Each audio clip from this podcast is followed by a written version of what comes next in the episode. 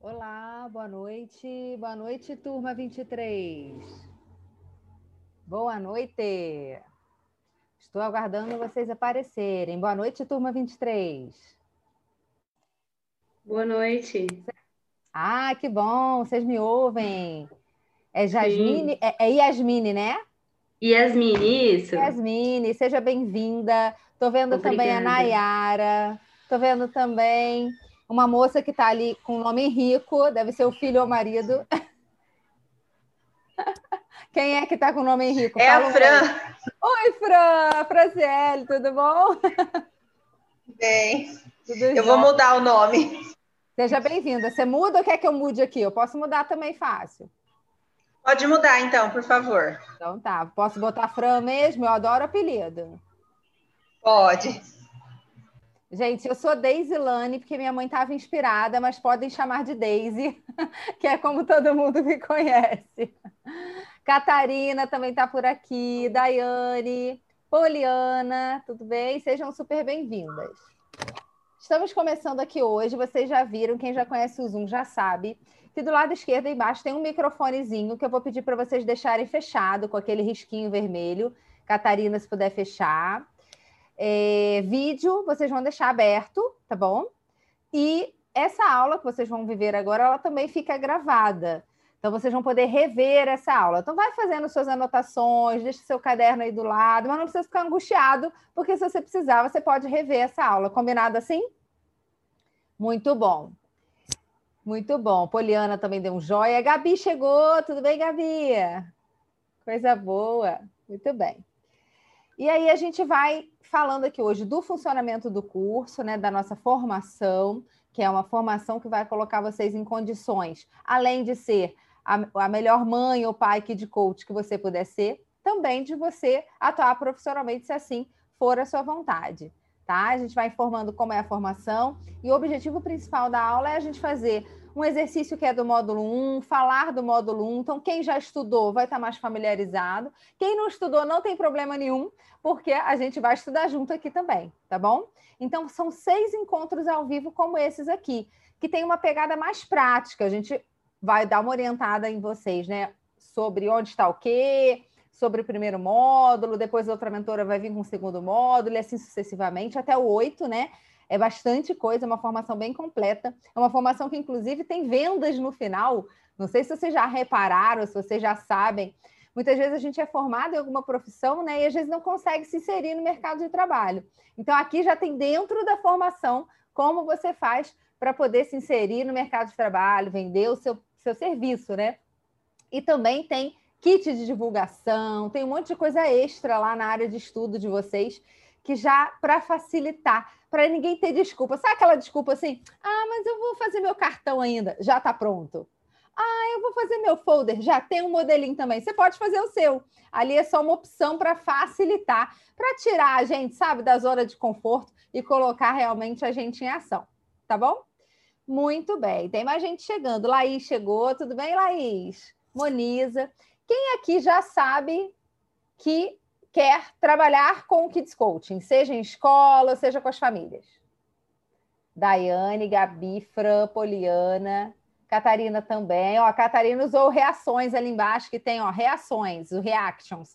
Tem a, a mãozinha, né? O, o like, tem bate-palma, enfim, podem usar à vontade. Legal. Yasmine também. Nayara, muito bem. Não, tinha alguém que estava conectando, mudou de lugar aqui. Nayara, você já sabe se quer trabalhar ou ainda não? Abre o microfone aí para mim, Nayara.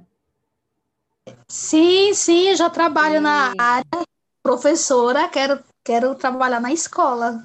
Que coisa boa, Nayara. Os professores são um grande público nosso que a gente abraça com muito carinho, né? Porque a escola precisa da gente, né? E o mundo precisa de vocês, então isso é maravilhoso. Seja super bem-vinda. Muito bom. Obrigada. Chegando ali também, tá como Galaxy, mas eu acho que é a Patrícia, não é Patrícia que tá aí como Galaxy? Acho que ela tá congelada, daqui a pouco ela fala comigo. E quem veio fazer formação para ser a melhor mãe que puder, mesmo quem já quer trabalhar, fala aí para mim, quem é mãe que quer ser uma boa mãe de coach? Eu sou, gente. Coisa boa, Gabi. Gabi, eu tô vendo até a cadeirinha de neném atrás, Gabi. Sei como é que é essa vida. Três, Gabi! Que máximo! Que máximo! Que idade eles têm? Tem para todo gosto aí, né? Porque três deve ter uma escala boa. Tem, são três meninos, um de, no... um de oito, acabou de fazer oito, um de três e um de dez meses. Ai, que delícia! Hum. Delícia! Né? Eu tenho uma menina de seis, gente. Quando eu falar da Malu, é minha filha que eu posso né, vir a dar algum exemplo aqui, é o Xodó. Patrícia, você está me ouvindo? Ih, acho que ainda não, ela deve estar com algum probleminha de conexão.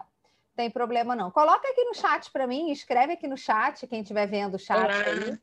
Quem não estiver vendo o chat, aqui embaixo está escrito chat ou bate-papo, dependendo se o seu Zoom está né, em inglês ou português.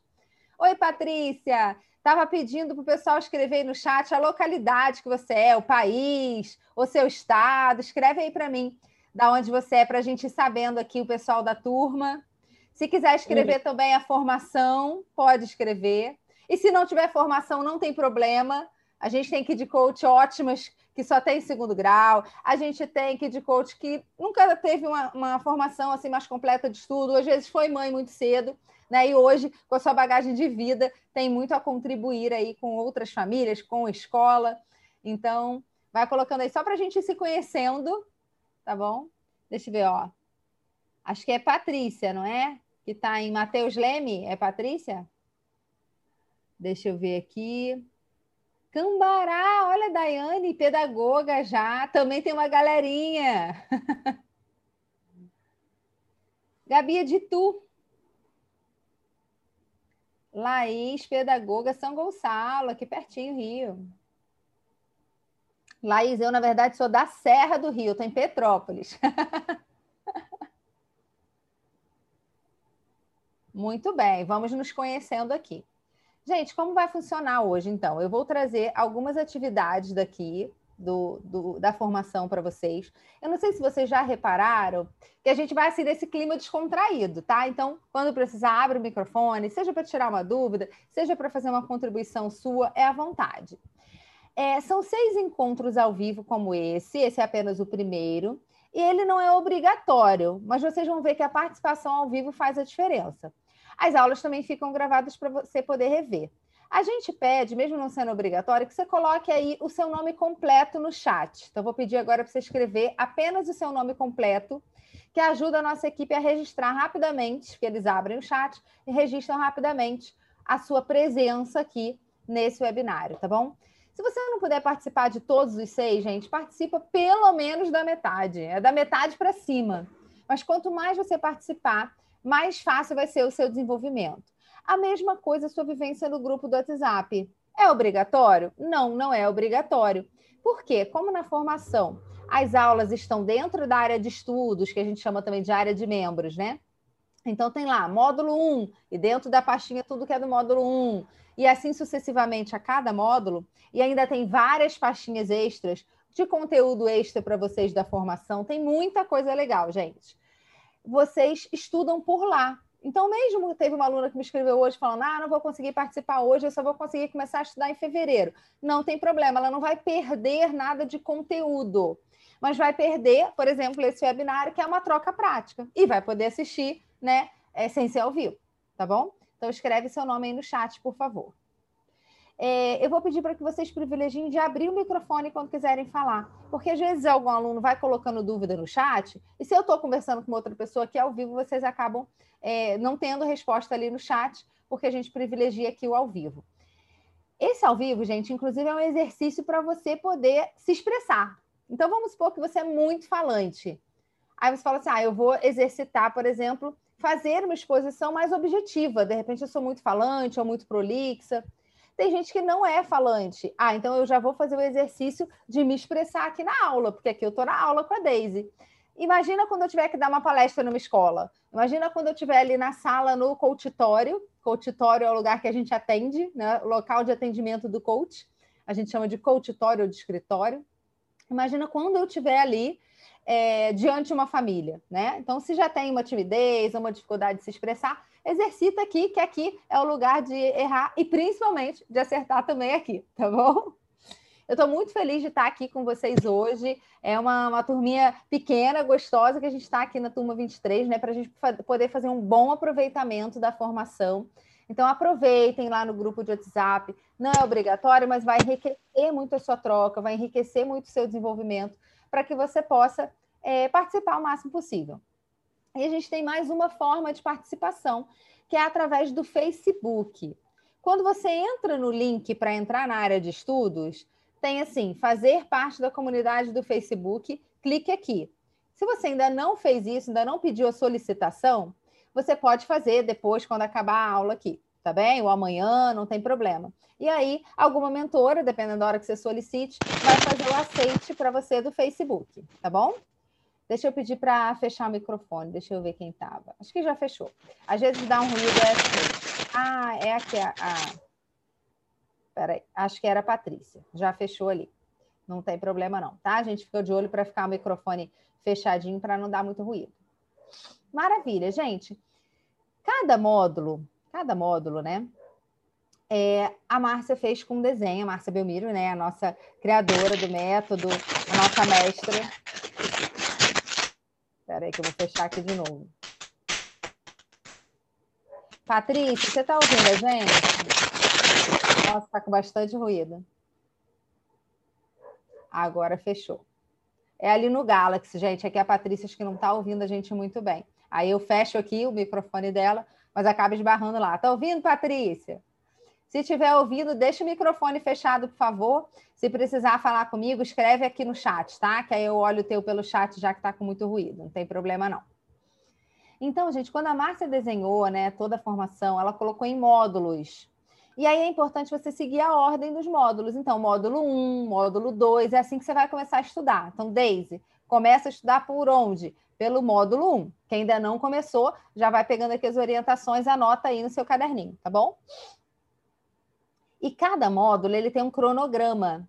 Então, ele tem um cronograma de orientação de estudo. Quando você abrir o módulo 1, a primeira coisa que tem é um cronograma. É legal até você imprimir ou deixar aí bem fácil na sua área de trabalho do computador, porque aí você vai ver pelo cronograma se você já estudou todas as aulas do módulo 1, ou começou a primeira aula, depois qual a aula que você deve seguir, que exercícios que tem, que práticas que tem, tá bom? Então, você vai se guiar pelos cronogramas de cada módulo.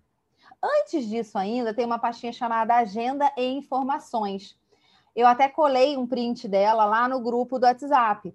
Nessa pastinha, Agenda e Informações, é a primeira que você deve ir para se organizar com o curso, porque ele tem cada atividade e cada data. Então, hoje a gente está tendo esse encontro ao vivo aqui. Qual a data do próximo encontro ao vivo? Você vê lá na Agenda e Informações, tá bom? E vocês vão ter a mentoria no grupo de WhatsApp em meses alternados. Então, agora o primeiro mês está sendo comigo. Depois, o WhatsApp fica um mês fechado, mas vocês continuam ali no grupo, tá? Ele só fica é, fechado para vocês mandarem mensagem, enquanto isso vocês continuam estudando. E depois entra uma outra mentora para responder para vocês. E aí ela avisa quando abrir o grupo, tá bom? Quando der agora 30 dias, quando der agora 30 dias, vocês vão receber mensagens de que as apostilas de vocês foram encaminhadas pelo correio junto com o livro Cérebro da Criança. Então, fiquem de olho lá nessa informação. Vocês têm essa mentoria por seis meses alternados, tá? Então, vai dar um ano, na verdade, ao todo, porque tem mês sim, mês não. Então, seis meses de mentoria, alternando em mês sim, mês, sim, mês não, vai dar um ano.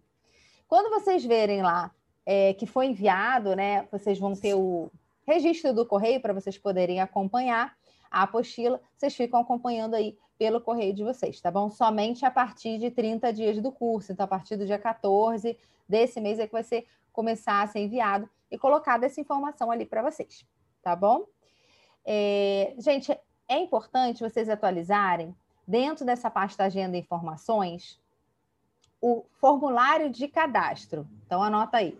Para quem ainda não foi, e na pasta Agenda Informações, formulário de cadastro que é onde vocês vão preencher o endereço que vocês querem agora que seja enviada a sua apostila. De repente você está né, aí no isolamento, está na casa de outra pessoa, não está no seu endereço, ou o contrário, sei lá, no seu endereço tem um cachorro feroz que vai lá comer a sua apostila.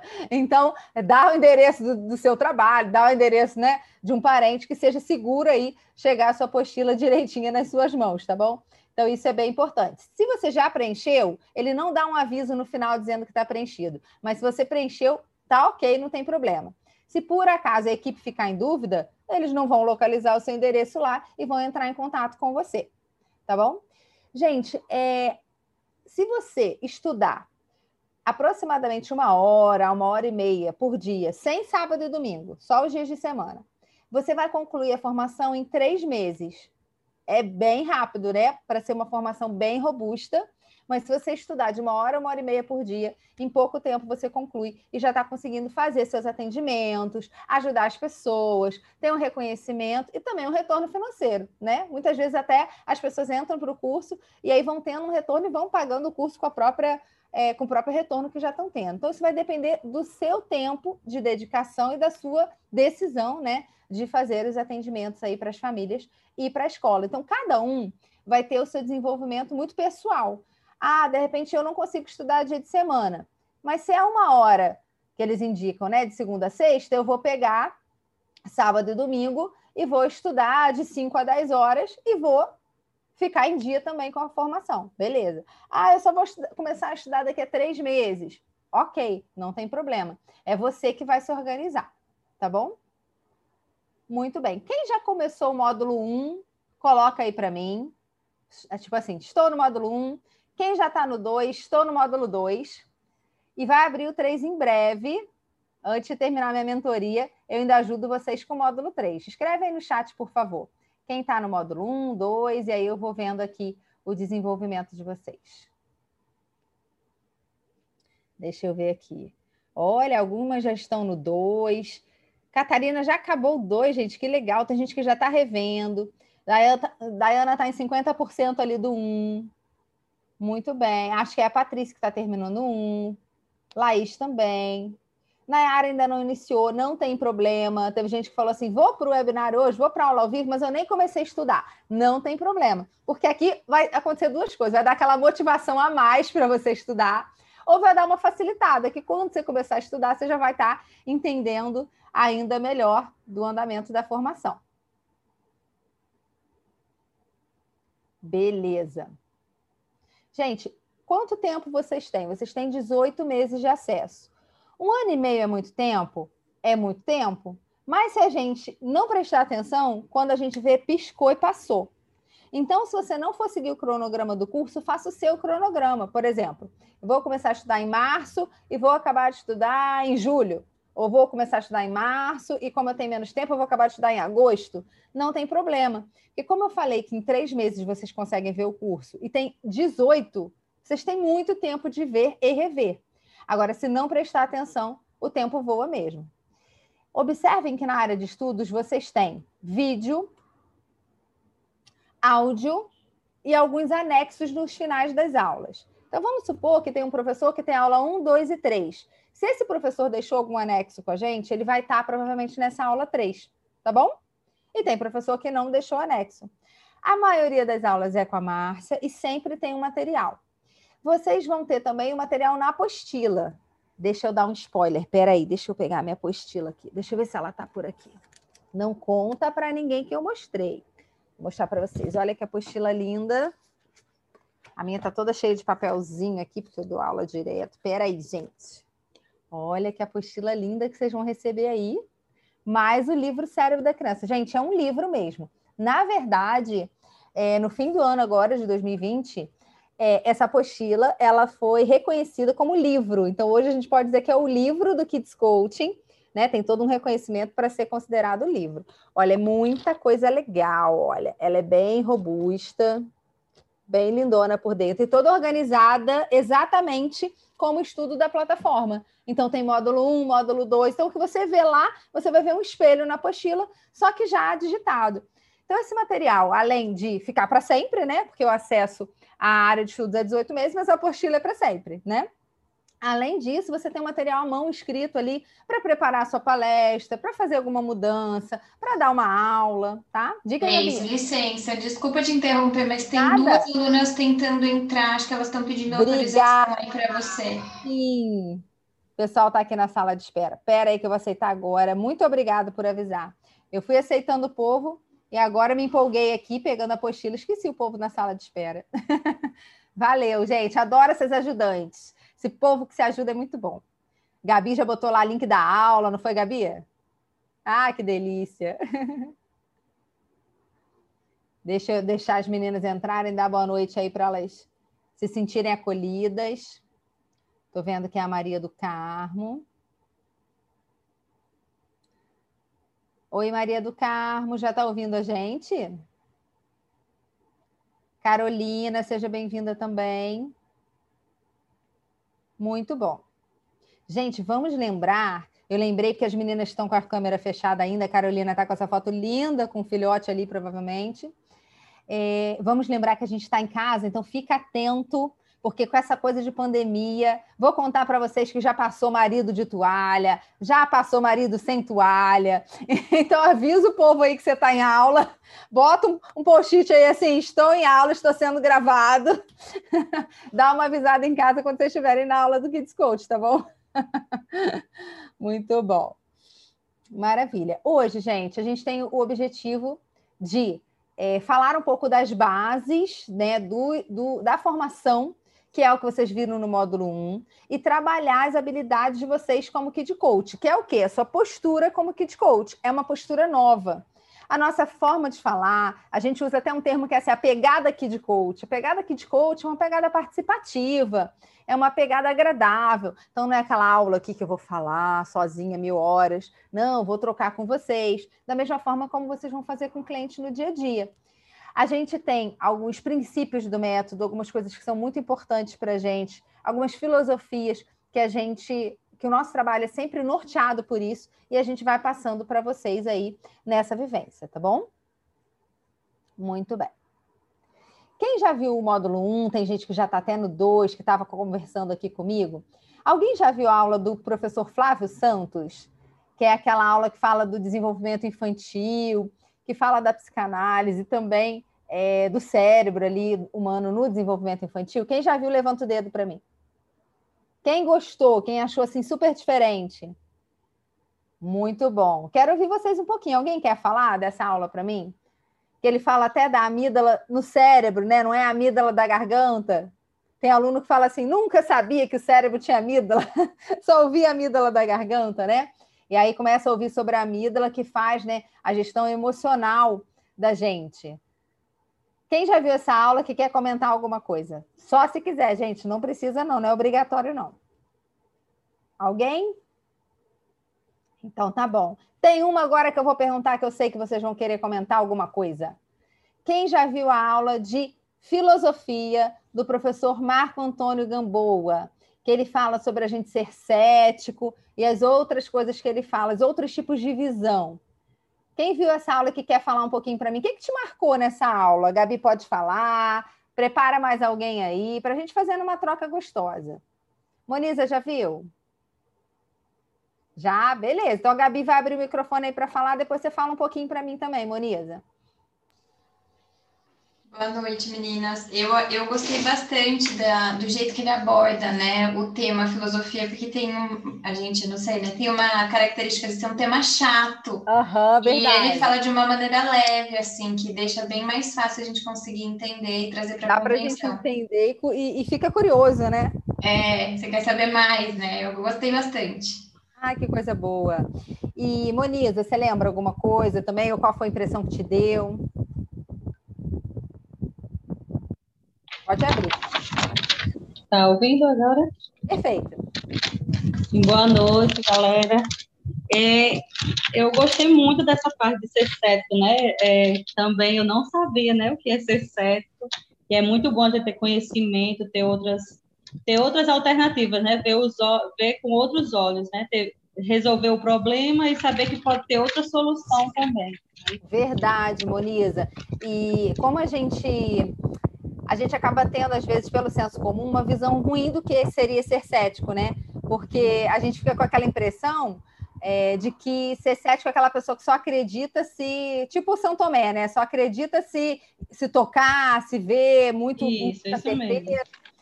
É, na verdade, é isso, só que ele fala com uma postura aberta, né? Ele fala o quê? Da postura de ser cético, dogmático ou acadêmico, né? Então, quem não viu, anota aí: cético, dogmático ou acadêmico. São coisas importantes para vocês repararem nessa aula. Bota nas suas anotações aí, porque é a coisa mais rica, gente. Melhor do que a apostila, melhor do que qualquer coisa, são suas anotações. Que isso também vai ficar com você para sempre e é a sedimentação do seu conhecimento, né? Se você anotou, se você fez um mapa mental, usa todas as suas canetinhas coloridas e capricha aí no seu registro.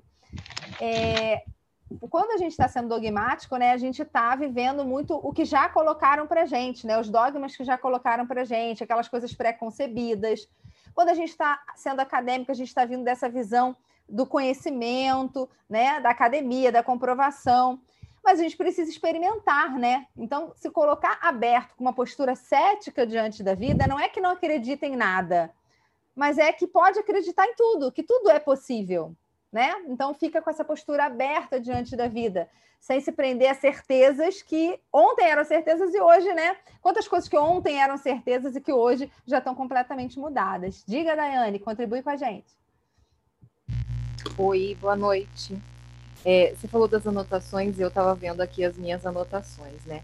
A gente vive dentro de, é, no dia a dia, dentro do que é o meu trabalho, a gente tem sempre um, algo que nos norteia, que é o seguinte: o assim está bom não existe, sempre há algo melhor. Uhum. E algumas pessoas entendem isso como, ah, o que eu estou fazendo então não está bom, está errado, né? Muitas pessoas não entendem. E quando ele falou sobre os céticos, eu falei, tá aí, né? É uma questão de que é, ele até inclusive falou do, da ciência, dessas coisas. Então, eu encontrei algo. Mas uhum. assim, você fez um link. Pode ser que tenha algo que seja melhor.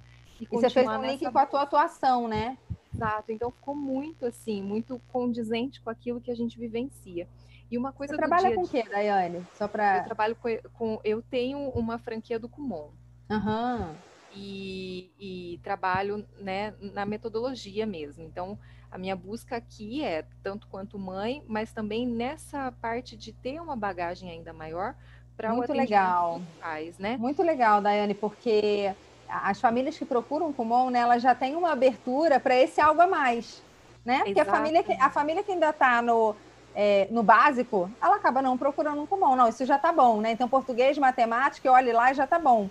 É. Aí, às vezes, quando começa a agarrar na matemática, ou é uma família que tem uma visão mais ampliada, então você já tem um público, o que, que eu estou querendo te dizer? Você já tem um público perto de você que já é afeito a coisas novas, como é o caso do Kids Coaching. A ter um diferencial, exatamente. A um diferencial, Agora, a ter esse algo a mais. Exato. E uma coisa que eu coloquei aqui, que para mim também marcou bastante, foi a parte que ele falou sobre é, a questão do remédio para as crianças entrarem num padrão, né? Porque a gente tem uma linha de pensamento e são queixas que são muito muito ah, frequentes, eu diria, né? Uhum. De que, nossa, mas você viu, é hiperativo, é isso, rotula, coloca um, um nome e aí dá um remedinho que é para entrar naquele padrão que a gente entende como o melhor do comportamento, Sim. né? Que tem que ser bom. Sim. Então, isso para mim também foi Chama muito atenção. legal, nossa, que a gente não precisa enquadrar, né, no, nesses padrões.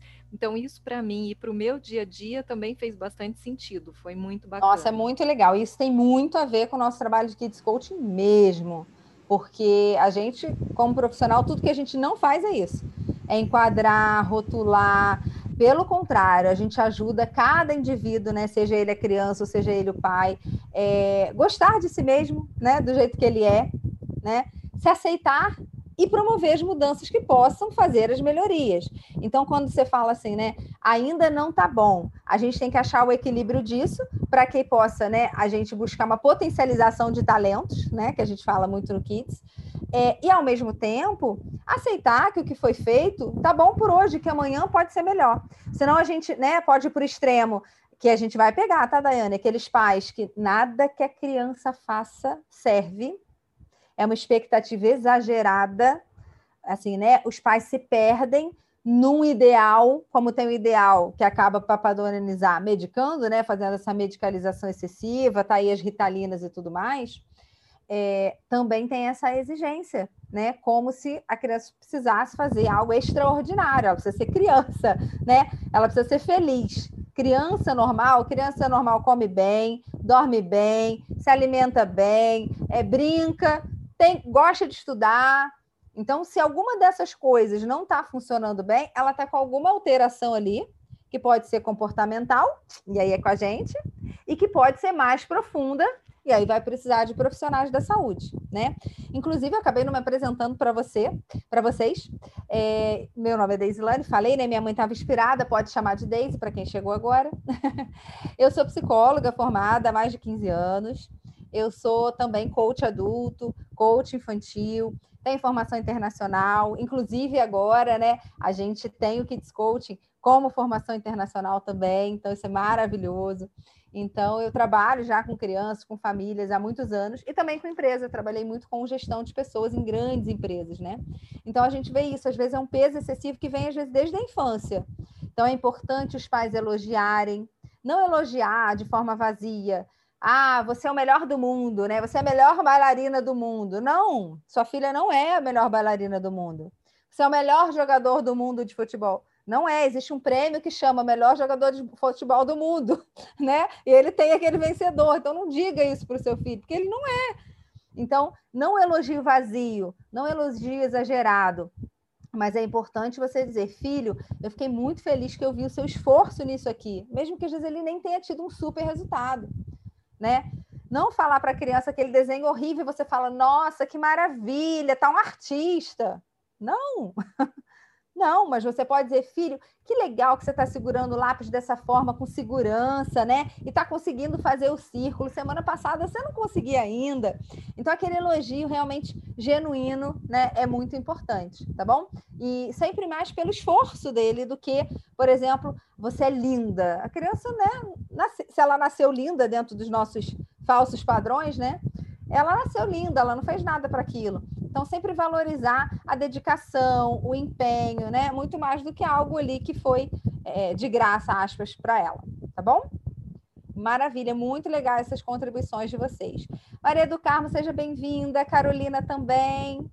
Poliana falou que não vai poder abrir a câmera agora, não tem problema, às vezes a gente está vendo a aula, ouvindo a aula, um pouco envolvido com a rotina de casa, não tem problema, Poliana, depois se precisar, você pode rever, mas só de você estar tá aqui ouvindo já é muito legal, porque aí seu cérebro já vai trabalhando aqui de uma forma nova, né, e, e vai é, calibrando aí suas novas vivências como Kids Coach, com o Kids Coach. Maravilha. Gente, quem pegou, quem trabalhou fez o estudo de Harlow, quem já estudou o módulo 1 e respondeu aquelas perguntas, fez o exercício do estudo de Harlow, deixa aí do seu ladinho que já já eu vou falar dele, tá bom? Antes disso, eu quero perguntar sobre mais uma professora, tem vários maravilhosos, gente. Mas alguém viu as aulas de esquemas desadaptativos remotos da professora Adriana Santiago? Quem viu, gente? Catarina viu, muito legal. Adriana Santiago. Gente, inclusive, ela está fazendo é, um apanhado no Instagram dela. Eu vi essa semana, a gente é colega. É, ela está fazendo um apanhado sobre essa temática de novo, lá no Instagram dela. Então, quem quiser ver de uma forma mais curta, mais leve, ou até mais aprofundada, que cada dia ela apresenta de uma forma, também vale a pena. Joga lá o nome Adriana Santiago, e vocês conhecem a foto, né? Pela imagem dela ali no curso, é facinho de achar, tá bom? Gente, essa aula também é imperdível, porque ela vai falar dos esquemas que hoje nos desadaptam. Coisas que nós fizemos para nos defender, que um dia nos foi útil, mas que hoje em dia não são mais. Ok? Então, formas nossas de agir, padrões de comportamento, que às vezes a gente fala assim: ah, eu queria não ter me envolvido nessa situação, mas quando eu vi, estava envolvida de novo queria não fazer isso com meu filho, sei lá, não gritar, não bater. Quando eu vi, fiz de novo. Ou seja, o seu racional ele já pensa diferente, mas as suas ações elas ainda estão pautadas por padrões de comportamentos que estão desatualizados. Que um dia esse padrão te serviu para alguma coisa. Um dia você criou isso como alguma defesa, como alguma saída na sua vida, mas que hoje isso te prejudica mais do que te ajuda, tá bom? Então, observa lá nessa aula de esquemas desadaptativos remotos, o que, que pode estar desadaptando você? Porque isso pode estar te atrapalhando como mãe, como professora, na sua profissão aí na empresa que você ainda trabalha, né? no seu relacionamento, e com certeza vai te atrapalhar como kid coach. tá? Kid Coach é como nós profissionais somos chamados. Para no H, tá bom? Não tem o, não tem o ING, não, não tem o ING, não. Kid Coach. Para no H, tá bom? Às vezes a pessoa fala assim, ó, eu sou coaching. Não sei se vocês já ouviram falar isso. Gente, tá errado. Então você é coach, para no H, tá bom? Ou no nosso caso aqui, Kid Coach, tá? Que é o coach de crianças e de famílias. Quando você fala assim, eu sou coaching, e vocês vão ver, tem muito coach que fala errado. É, é como se você estivesse falando assim, eu sou a pedagogia, eu sou a engenharia, tá? O coaching é a matéria, beleza? Só para ficar atento e vai ter essa colinha prontinha para vocês na apostila. Os termos que a gente usa, né? Porque a Márcia criou esses termos super diferentes, são termos registrados no INPI, então uma marca registrada da nossa formação do nosso método. Se a pessoa não fez a formação, ela não pode dizer que ela é Kid Coach. E você que fez, né, que está fazendo e pode dizer, isso é um diferencial para o seu trabalho. Então, quando você for usar nas redes sociais, coloca realmente o termo certo, porque aí é, os pais, as escolas vão saber que você não caiu da cama e decidiu atender criança. Você se dedicou para isso e você tem um instituto por trás, né? Você tem o ICIG por trás te amparando aí, tirando as suas dúvidas. E tem várias formas de vocês continuarem o desenvolvimento, mesmo depois de formadas, formação suficiente para vocês atuarem, mas mesmo depois de formadas, a gente é uma família, né? Então, bem-vindos à família aqui de coaching.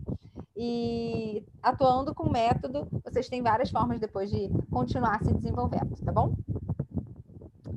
Maravilha. Então, eu vou falar agora um pouquinho sobre o estudo de Harlow, que é aquele exercício que é o vídeo dos macaquinhos. Quem viu o vídeo dos macaquinhos, que pode falar para mim um pouco, de uma forma simples, a ideia geral do vídeo? O que, que acontece? Para quem está aqui com a gente hoje, que por acaso ainda não viu, não ficar boiando, né? E poder saber um pouco aqui do que, que a gente está falando e poder participar também. Então, mesmo, gente, que você não tenha visto o vídeo, a gente vai dar um resuminho aqui para você. E aí a gente vai fazer um treino de algumas perguntas. E essa é a parte mais legal da aula, é o treino.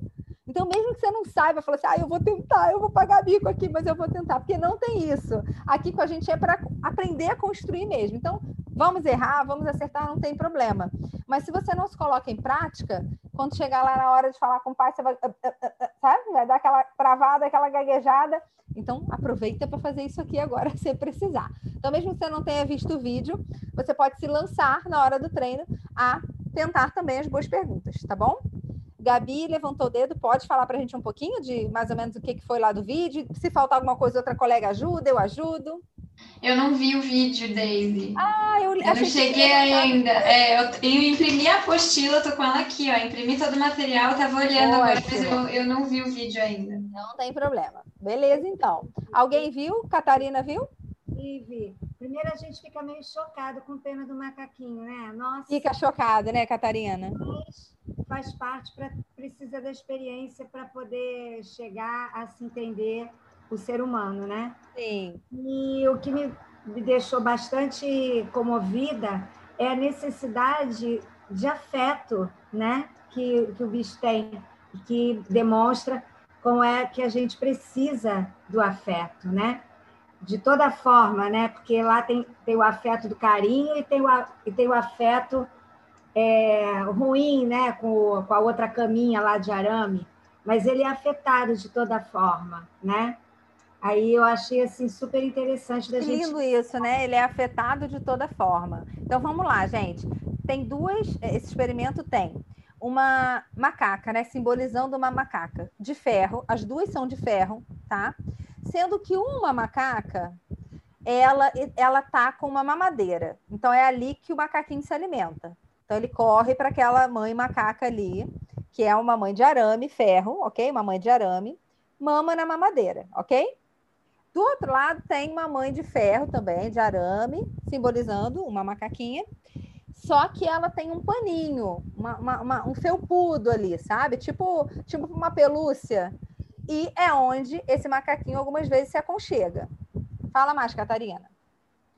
Isso. E, e aí a gente vê no vídeo que tem uma parte também que ele coloca o sentido do medo, né? Que vem um boneco horroroso lá, faz barulho, uma cara horrorosa. Isso, vem um boneco todo tremendo, é, é para assustar o macaquinho.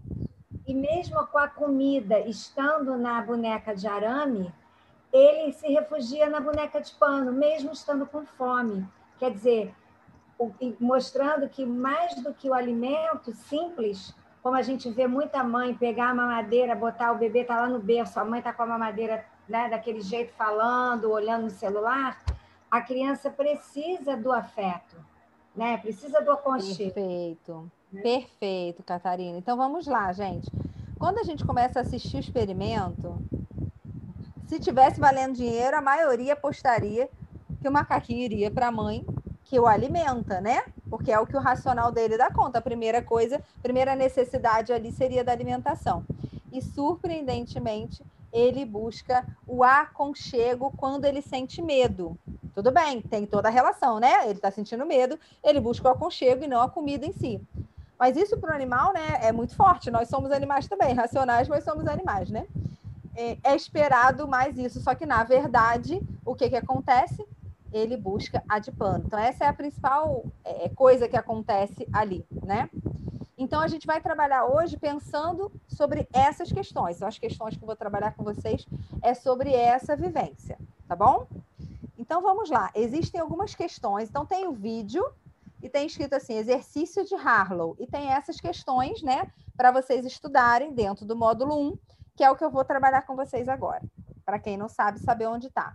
Gente, esse vídeo é um vídeo público, ele é um vídeo de um experimento da década de 70, ele está no YouTube, tá bom? Então, se você quiser salvar, usar ele para alguma palestra, por exemplo, que eu já fiz, da plataforma vocês não conseguem salvar nenhum vídeo, mas ele está aberto no YouTube, tá bom? Depois eu vou contar para vocês situação que eu já é, usei esse vídeo. Então, se eu esquecer, vocês me cobrem, tá bom? No passo 1, um, como que é o convite para o exercício? Vá fazendo anotações enquanto assiste o vídeo sobre aspectos que chamam sua atenção. Tá bom? Então, quem não assistiu ainda, vai fazer fazendo isso. Quem já assistiu, vou querer ouvir vocês um pouquinho, como a Catarina falou agora. Se precisar, pode pausar para não perder os insights e fazer ali a anotação dos seus entendimentos, tá bom? Mais alguém quer acrescentar alguma coisa que chamou atenção, além do que a Catarina falou? Fique à vontade, gente. A aula é para vocês e de vocês. Enquanto vocês vão trazendo alguma informação, deixa eu ver se está tudo certo ali no grupo. Ah, beleza. Só aquela hora que a Gabi precisou salvar mesmo. Maravilha. Mais alguém quer falar? Pode abrir se quiser. Senão a gente segue. Beleza. Então, aqui no passo 2, aí tá assim, ó. Agora, pensando na realidade de famílias com quem você terá contato para orientar sobre o ponto de vista do Kids Coaching. Responda as seguintes questões. Monita quer falar ou eu posso ir para a questão 1? Pode falar então, amor, pode abrir aí. Eu, eu queria saber sobre aqueles desadaptadores é, que você falou. Isso. Que quando a pessoa está falando, é, a gente está pronto, eu estou numa situação que eu não quero gritar com meu filho, mas acabo gritando. Aí, com, aí o que diz o passo a passo para fazer para a pessoa? Vamos não... lá. Hum. Você já está querendo a solução. Vamos com calma. Na aula, na aula, ela vai trazer a reflexão para gente. Sim. você vai ter a solução aqui com Kids, tá? É, é. que a gente está ainda no módulo 1. Na aula, vai trazer reflexão para gente o seguinte. Vou dar um exemplo qualquer aqui, tá? É, se você grita com seu filho, às vezes, porque ele está numa situação de insegurança, ok? Então, pode ser que alguma coisa da sua vivência de criança, ou mesmo de adolescente, algo que foi criado lá atrás, uma crença, um medo, faça com que você grite com ele nessa hora. Talvez você não grite hora nenhuma, mas se ele sobe no sofá, se ele sobe no muro, nessa hora você grita. Porque isso é muito importante para você. Isso te lembra algum desconforto, te lembra algum risco. E existem vários tipos de esquemas desadaptativos. E aí, lá pelo nome, você vai entender se tem relação, por exemplo, com uma situação de abandono que você viveu, entendeu? Com uma situação de agressividade. Então, assiste a aula e procura identificar. Então, vamos lá, gente. Quem quiser aprofundar, você pode fazer um exercício que é o seguinte: pega alguma situação crítica na sua vida que você age de uma forma que você não gostaria. Vou dar uma outra aqui também de exemplo para vocês entenderem. Essa da Moniz é muito boa. Às vezes você é aquela pessoa que fica sobrecarregada. E quando você vê, você já pegou a ceia de Natal para fazer, você já puxou tudo do seu trabalho para você, você às vezes dá boa vida para o seu parceiro em casa, e, e quando você vê, você está reclamando que está sobrecarregada, ok? Acontece, acontece só aqui na minha cidade, gente? Ah, tá. Já te dou a palavra, Daiane. ah, é só para falar que acontece por aí. Que bom, gente. Achei que eu estava sozinha, né? E às vezes a gente não deixa a pessoa trocar a fralda da criança porque não faz tão bem. Aí depois a gente reclama que só a gente que trocou a fralda da criança a vida inteira, né? Enfim. Então, isso vem de vivências nossas anteriores, que pode estar cobrando uma perfeição, ou que pode ter um medo de um abandono, tá bom? De uma situação de risco. Você pode ter sofrido algum abuso de diversas formas, não estou falando só abuso sexual, não. Abuso porque seu pai gritava muito, né? Ou porque realmente você foi deixado para trás. Ou, gente, você não foi largado. Observa quando a Adriana Santiago fala isso. Não necessariamente sua mãe ou seu pai te abandonaram fisicamente, não podem não ter ido embora. Mas às vezes, na sua expectativa do dia a dia, mesmo seu pai estando ali todo dia, você se sentia abandonado. Às vezes porque ele trabalhava muito e ficava pouco. Às vezes porque o que ele ficava, ele não dava a atenção que você precisava, tá bom? E o mais legal é que isso nos tira dessa visão de culpar o outro. Isso nos ajuda a ver assim, olha, isso foi o que eu vivi.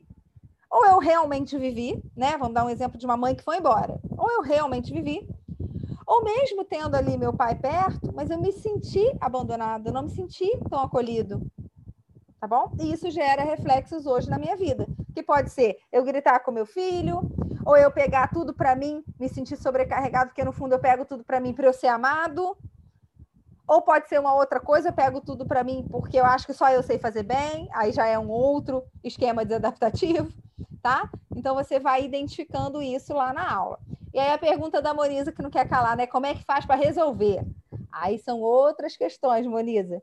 Você vai criando novas ações para isso. Mas primeiro é importante você identificar o que, que você pensa sobre isso, depois o que, que você sente sobre isso, para criar novas ações. Tá bom? Há tempos atrás, gente, a gente não sabia o que, que vinha primeiro: o pensamento ou o sentimento. E hoje, por conta dos imaginamentos cerebrais, né, aquelas imagens que a gente vê, às vezes, num filme, né, ou num Fantástico, num programa de TV, sabe aquelas imagens do cérebro? Que aí, quando a área, é, tal área está sendo mais ativa, mais utilizada, aí ela fica ali verdinho, amarelinha. Sabe o que, que eu estou falando?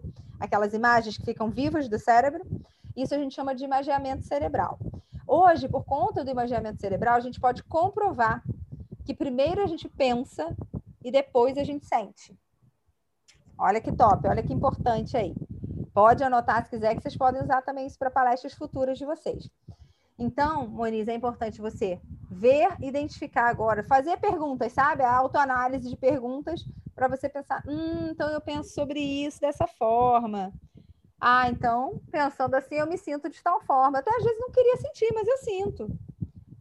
E como eu gostaria que fosse, então, a partir de agora? Como eu gostaria de sentir a partir de agora? E aí eu crio novas ações para isso. Gente, esse passo a passo que eu falei agora é exatamente como a gente vai ajudar os pais quando a gente for atender. Como a gente vai ajudar os professores quando a gente vai atender. A gente ajuda a pensar, identificar o que pensa, o que sente e a construir algo novo, que é o que ele quer a partir de agora. Já te dou a palavra, Gabi. Se a gente ficar fazendo ações velhas, a gente vai ter resultado novo? Não. É uma máxima do coaching. Só que, por exemplo, existe uma pergunta coaching que é muito conhecida, que é assim, né? O que você pode fazer diferente que você não fez até agora, né? Se você fizer diferente, vai trazer um resultado novo, vai te deixar mais perto do que você quer alcançar. Legal, essa pergunta é ótima. Mas observem, é uma pergunta de ação. Se a pessoa ainda não se entendeu no que ela pensa e no que ela sente, ela não consegue responder a essa pergunta com qualidade. Ela vai pensar, olhar você e falar assim: ah, se eu soubesse, eu já estava fazendo. Então, tem um passo a passo que a gente caminha com os nossos clientes, tá bom? Vou, vou ouvir a, a Gabi já já. Fala, Manisa. Sim, acredito que também seja assim, criar hábitos novos, né? Para justamente é isso, isso não acontecer, né? Isso aí. Aí, os hábitos novos, né, eles precisam se repetir para virar realmente hábitos né, consistentes. Sim. Mas para você criar uma saída nova, Moniza, você primeiro precisa querer e você precisa ter condições de criar coisas novas. Todos nós, é, de antemão, temos condições. Só que às vezes a gente está tão envolvido no problema. Por exemplo, por que, que uma família é, é, contrata a gente para atuar como kid coach? É porque a nossa casa é perfeita, nossos filhos não têm problema? Claro que não. Se a gente buscar ser a mãe perfeita, a kid coach perfeita, vai ser já o seu primeiro erro e a chance de você desistir de atuar é enorme. Agora, claro que o seu filho também não pode ser o pior que faz tudo errado, porque aí quer dizer que você não está trabalhando o comportamento com ele. É verdade. Né? Então, nem 8 nem 80, tá bom? Mas Muito o seu obrigada. filho pode ter um problema, sei lá, uma dificuldade de ah, se alimentar. E você está ajudando outras famílias com outros problemas, ou até mesmo com esse problema. Tá? Porque quando você não está envolvido, você tem uma visão muito mais clara. E o que a gente faz não é sugerir. A gente, como Kid Coach, a gente não sugere. A gente não diz o que essa outra família vai fazer. Eu já estou dando cola para vocês responderem mais fácil o estudo de Harlow, hein? Fica atento, a gente não sugere, a gente não dá a resposta pronta. Eu não falo assim, Fran, você tem que fazer tal coisa, ou você vai fazer dessa forma que vai dar certo. Não, isso é uma descoberta da família da Fran. O que funciona na família da Fran não é exatamente o que vai funcionar na família da Laís. Então, não tem resposta, receita pronta de bolo. É um processo, então, nosso trabalho é um processo de Kids Coaching, no qual a gente vai trazendo clareza, vai conduzindo essa família ou vai conduzindo essa escola para que eles encontrem suas próprias respostas, tá bom? Que é o que aconteceu com o macaquinho. Ele chegou ali na sala, ele teve medo ele buscou a própria saída dele. Diga, Gabi. Só para complementar, né? Tem sobre o pensamento e o sentimento. Tem um esquema que ajuda a gente a deixar isso bem claro que é o PSAR, não sei se você, provavelmente você conhece, que é o, o, aquilo que eu penso gera em mim um sentimento, gera em mim uma ação, e aí vai produzir os meus resultados. Acho que é mais ou menos isso, né? Exato, é bem isso. Agora, vocês querem ver uma coisa? Catarina quer falar? Ah, então tá, tá só com a canetinha assim, tá só apoiada. Tinha uma canetinha assim, Catarina, não tem problema não. Aqui vocês estão em casa, literalmente. Vamos lá. Agora tem uma sacada muito legal que eu amo no coaching, que é o seguinte. Agora eu vou embananar a cabeça de vocês. Estava bom até agora, né, gente? Tava, tá, até que foi? Até que os entendimentos estão ok? Gabi, vou zonear, hein? A gente primeiro pensa, depois sente e depois, então, age. Mas o coaching, ele propicia a gente fazer o caminho contrário. Hum. Desde então eu posso começar a mudar uma ação mesmo que ainda não tenha, mesmo que ainda não esteja sentindo diferente, mesmo que ainda não tenha pensado diferente, pode. E essa é uma das grandes sacadas do coaching. É claro que quando a gente faz no desenho mais comum do entendimento do cérebro, por ser o desenho mais comum do entendimento do cérebro, né? Os resultados são mais rápidos, isso é mais orgânico, né? A gente diria assim, isso é mais orgânico. Se eu penso uma coisa legal sobre a Carolina, eu vou sentir algo legal sobre a Carolina e eu vou agir de uma forma legal com a Carolina muito mais naturalmente, sem nenhum esforço, ok? Agora, podemos fazer o caminho contrário? Podemos. Vou dar um exemplo. A pessoa quer emagrecer, mas ela ainda não conseguiu é, é, é ter todas as noções do quanto isso é importante ela ainda não está com o que a gente chama de pensamento magro, ela ainda está com pensamento gordo, né? Ela ainda sente é, muitas vontades, muitas compensações, muitas emoções, né? Que atrapalham ela a emagrecer, ok? Mas ela pode começar a fazer uma pequena ação que é eu vou viver isso to todo esse processo depois, mas já de dessa primeira sessão que eu estou saindo aqui, eu vou passar a fazer uma caminhada de 30 minutos todo dia. Pode ou não pode? Pode. Então, ela está começando pela ação. Aí, dessa caminhada de 30 minutos todo dia, ela se sente bem, porque gera serotonina, endorfina. Aí, ela se sente bem, ela já se sente, às vezes, melhor. Ela já se vê mais bonita. E aí, ela perde um quilinho ou dois. E aí, ela já vê um resultado, percebe? E aí, isso vai fazendo ela pensar diferente, se sentir diferente. Então, a ordem pode ser um pouquinho bagunçada. Importante vocês saberem disso, porque ao longo do processo. Em geral, vocês vão, vocês vão ajudar a, a, a desenvolver a mudança pelo pensamento. Mas às vezes pode ter uma criança que trave, pode ser, ter um pai que trave, mas que você vai falar assim para esse pai: é, eu entendo que você ainda fica com muita raiva do seu filho, eu entendo que é difícil para você não bater, mas eu quero te fazer um convite sobre isso. Sobre não bater. Que, que você pode mudar na sua atitude dessa semana para a próxima? Algo simples, para que você possa então mudar esse seu comportamento. E aí esse pai de repente vai falar assim para você: "Ah, mas eu não sei se é possível não". Você fala: "Tudo bem. Hoje você ainda não sabe se é possível, mas se for possível, é possível para algumas pessoas? Tem pessoas que educam sem bater? Aí ele vai falar: Ah, tem. Ok. Então, uma vez que você vê que é possível para algumas pessoas, ainda não sabe se é possível para você, tudo bem. Mas você fica com vontade de aceitar o meu convite, de testar alguma coisa nova? Ah, tá bom, pode ser. Ok. Então, o que você quer testar dessa semana para a próxima? Aí, de repente, ele fala assim: Ah, quando a situação começar a esquentar, eu vou sair de perto. Legal. Aí você já anotou uma nova ação dele ali, ok? Nova ação. Quando começar a esquentar, eu vou sair de perto. Se puder anotar com as palavras dele, melhor ainda. Ok? Maravilha. E você acha que isso vai ser suficiente para você não bater? Ah, eu acho que vai ser um bom começo. Ok, o que mais poderia te ajudar? Ah, eu vou colocar uma música para eu não ficar ouvindo a confusão, mesmo tendo saído de perto, e a música me acalma, me relaxa. Acho que eu vou conseguir conversar depois disso sem bater. Legal. Anota outra ação. E quando você for conversar, já que você falou que aí vai conseguir conversar sem bater, como é que vai ser essa conversa? Como é que vai começar essa conversa? Entendeu? Aí a, os pais vão se abrindo, vão falando como é que costuma ser, e você vai ajustando com eles novos comportamentos, novas ações. Beleza? Já aprofundei muito, vocês estão me enrolando. Vamos voltar para o estudo de Harlow. que a Moniza fez uma pergunta ótima. Eu já dei três aulas aqui agora. E agora vamos voltar para o exercício. Vamos lá.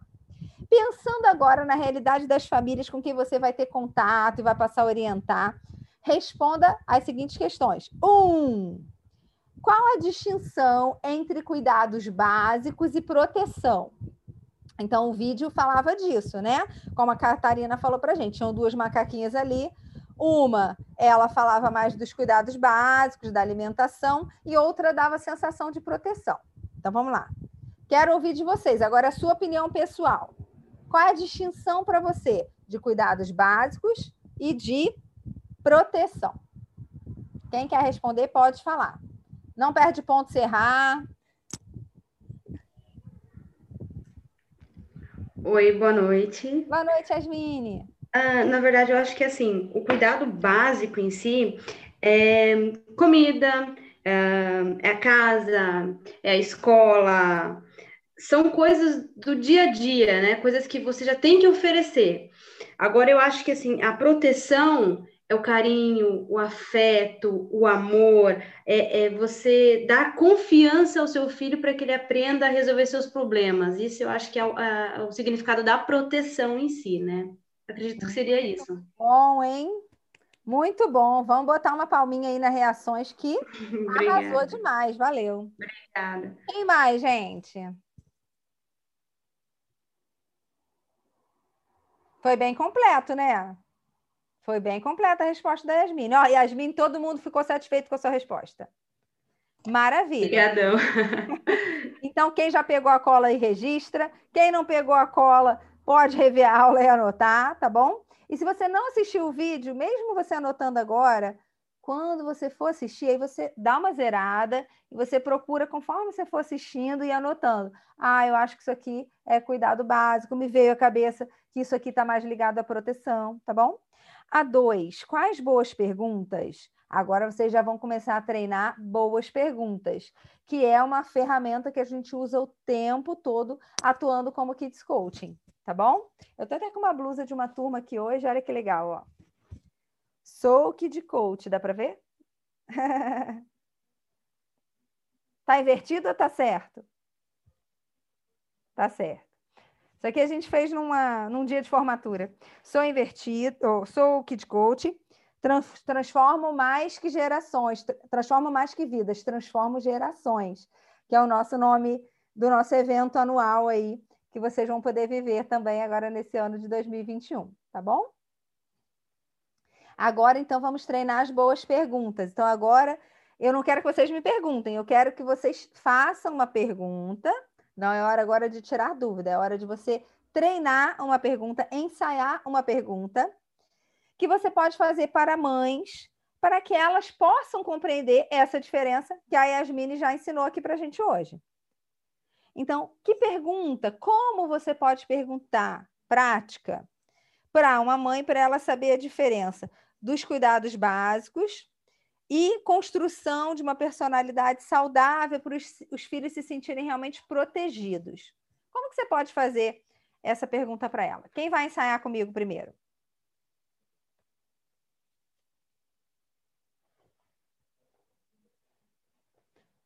Vou ler de novo, vão pensando aí. É a pergunta que já está no Harlow.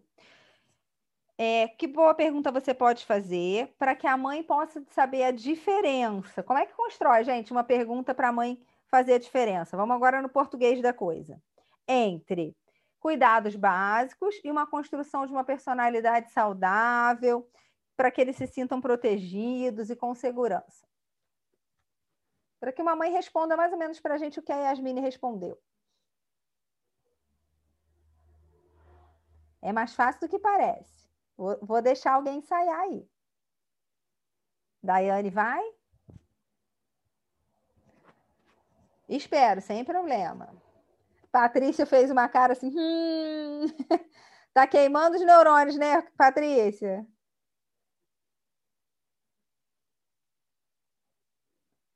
Carolina, Fran.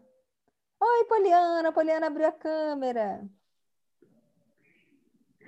Uh, na verdade, até eu tava, eu, a gente estava combinando de viajar o dia que eu li e fiz isso, né? E conversando com o meu marido, eu, a gente falando sobre hotel, sobre é, locais que a gente ficaria, né? Uhum. Eu pensei muito na, na seguinte questão entre usar os dois exemplos, talvez não se estaria de forma correta, mas para descrever, por exemplo, uh, o básico é Será que você gostaria de chegar, por exemplo, em um salão ou em um hotel e receber apenas a sua cama e o seu café da manhã simples? Ou você, um, aí na, pro, vamos dizer assim, para proteção, para afeto, ou você gostaria de chegar em um hotel onde você é bem recepcionado, teria talvez um spa, teria o seu café da manhã completo na, na dentro do teu quarto? Na verdade, seria mais ou menos isso, né? A diferença entre o básico e, a, e o, o, o, avançado, digamos assim, né? Então, até tem, a ver, tem a ver, tá chegando uhum. perto, mas é mais simples ainda que isso. Mas você trouxe uma questão que eu gostei muito, Yasmine, que é a seguinte: na verdade, as duas coisas não estão separadas, né? Uma uhum. pode ser a ampliação da outra, ou seja, às vezes a gente faz um cuidado básico que ele está só cuidado básico, ele não está revestido de afeto certo? Certo. E às vezes ele é um cuidado básico revestido de afeto. Sim. Né? Vamos pensar num banho. O banho, você dá um banho numa criança, dá um banho num filho. Ele pode ser um banho que ele é apenas um cuidado básico, ou ele pode ser um banho que ele também é afeto, segurança, proteção. Verdade ou mentira? Verdade. Em casa, na verdade, é um dos exemplos, assim, mais ou menos, eu procuro sempre colocar o meu filho a fazer coisas que eu faço. Então, eu gosto muito de cozinhar, porque eu sou formada em gastronomia. Opa! Então, ele vai, ele vai para a cozinha comigo. Eu faço o cuidado básico, que eu vou fazer, por exemplo, um biscoitinho. Então, eu faço o cuidado básico com ele, que é fazer o alimento, mas é, eu estou ali proporcionando, além do aprendizado para ele, o carinho, a atenção, o contato comigo, que eu acredito que seja isso que seja o importante, né? Perfeito, Yasmine. Essa conexão é que faz toda a diferença, né? Uhum. Essa conexão é que vai deixar vocês unidos, que vai deixar ele seguro, que ele pode contar com você, como você também está contando com ele, né? Sim. Então, isso sim. é muito legal, muito, muito show, muito boa a tua explanação. Ei. Agora, foi ainda uma explanação, eu preciso de treino de pergunta. Vou deixar a Catarina falar que abriu e depois vai a Fran pensando nisso que ela disse, é, eu pensei o seguinte, da, da gente perguntar para a mãe, né? Como é Vai. que age na hora da alimentação do seu filho? Como você, como você age na hora da alimentação, é isso? É. Aí ela vai poder me responder: ah, eu sei, eu boto o prato lá porque nessa hora eu já estou arrumando, já estou me vestindo para ir trabalhar, eu deixo o prato dele lá e ligo a televisão e ele fica olhando. Isso é normalíssimo, né? Normalíssimo, ouvimos assim. Catarina, aí... é muito boa essa pergunta para daqui a pouco. Eu preciso de uma antes dessa. É, ela tá ótima, ela é show, ela é 10. Ela é uma pergunta bem é, útil para a gente como Kid Coach, tá? Então, registro acerto aí. Só, ela tá só um pouquinho adiantada. Antes, a gente precisa ajudar essa mãe a falar sobre a diferença de uma coisa com outra. Como a gente pode fazer uma pergunta para ela responder sobre essa diferença. Igual eu fiz para a Yasmine e a Yasmine respondeu. Fran. Não, pode falar o que você ia falar. Enquanto isso, você dá tempo para as pessoas pensarem na pergunta. Gente, é simples. Uma pergunta para a mãe falar da diferença. Então, o que eu ia dizer é basicamente o que a Catarina falou. Eu pensei em alguma coisa relacionada na alimentação. Traz Sei lá, alguma, alguma coisa do gênero é, toma aqui o seu leite, sei lá, que a mãe fala, né? Ou de uma outra forma que ela poderia falar, é, filho, acabei de preparar o seu leite, eu amo fazer isso para você. Sei lá, mostrar formas de, de como ama em atitudes, Sim. né? Você ainda foi além da Catarina ainda. Esse povo tá de flash, tá adiantado. Eu gosto de povo assim, que fica já dando spoiler das próximas questões. Fran, por que, que esse já está adiantado? Esse você já está ajudando a mãe a pensar numa resposta, numa solução nova. Se ela fazia assim, sem afeto, como que ela pode fazer com afeto, tá bom? Só que você não sugeriria, você faria perguntas para ajudar ela a fazer essa sacada sozinha, tá bom? Agora eu quero antes disso tudo ainda. Maria do Carmo, pode abrir.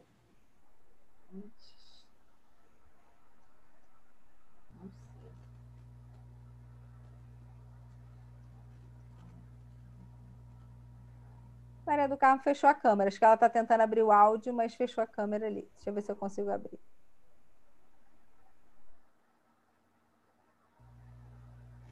Não consegui abrir o áudio dela, não. Isso, Alguém quer treinar? Diga, aqui. Uhum. É, quando a gente pensa sobre a escola, é, é que eu, eu ainda estou elaborando em questão dessa pergunta ali que você fez do exercício.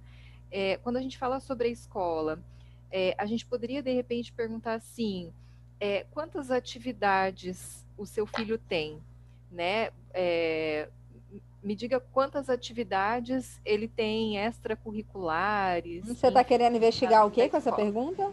É, Poderia sim, mas você está querendo ver o quê? A questão dos cuidados básicos, porque geralmente ele tem uma série de atividades, né? Então ele tem o violão, ele tem a natação, ele tem a escola, ele tem o futebol sim. e tudo mais. E aí pode ser que junto com isso venha a queixa de que a, a criança esteja é, não querendo fazer alguma das atividades que o pai considere importante. Isso pode ter a ver a ligação da gente trazer essa questão da, da proteção, do envolvimento e dessa participação do pai, talvez, da, por exemplo. Daiane, tá meio dando a volta ao mundo, tá, tá é, indo então... muito longe. Essa questão aí, a gente tem até uma ferramenta para ela, tá? Hoje em dia as crianças estão muito sobrecarregadas, acontece do Kid Coach atender a criança e a criança está cheia de sono, ou a criança não comeu, ela vem para a sessão e ela não comeu, a, a ponto da gente Kid Coach ter uns lanchinhos assim, sabe, no consultório, né? Umas coisinhas saudáveis para a criança comer. Por quê?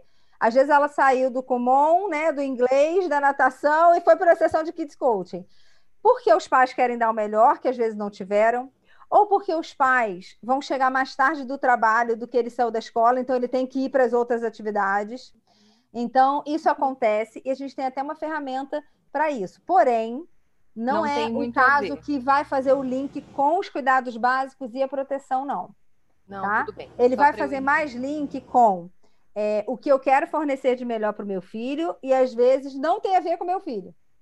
Às vezes eu quero que a minha filha faça balé e ela não gosta, porque eu queria ter feito balé e não tive essa oportunidade. É, então, eu acho que é mais ou menos onde eu queria chegar, entendeu? Porque, por exemplo, eu tenho esse monte de atividades para ele, mas o que de fato isso faz é, de diferença, o que de fato isso tem o um envolvimento também da criança e dele claro. junto criança. É porque acho às vezes que... é uma necessidade de preparar, ou necessidade dos pais, de parecer que está fazendo o melhor para preparar o filho para o futuro quando o principal é afeto, esse afeto está faltando. Entendi o teu link. Entendi ah, totalmente.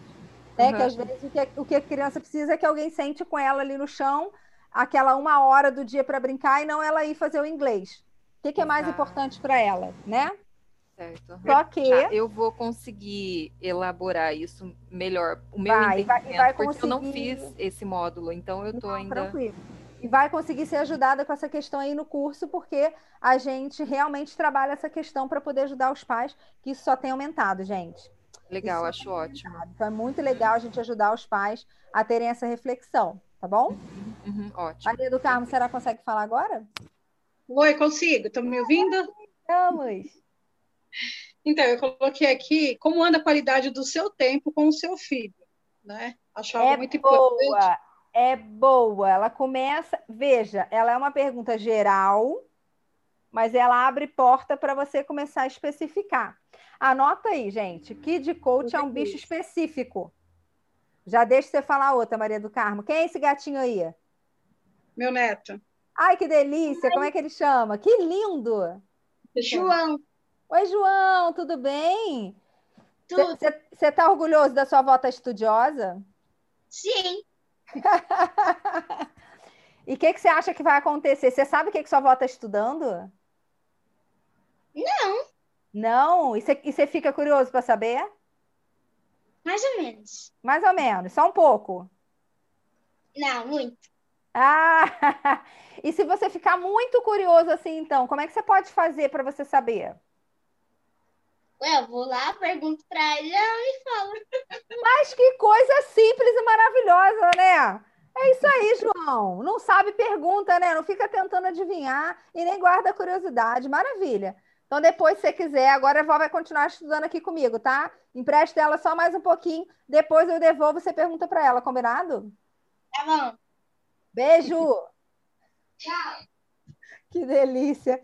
Gente, veja como a criança é simples. Então, Agora, quando você estiver complicando, você lembra do João e pergunta.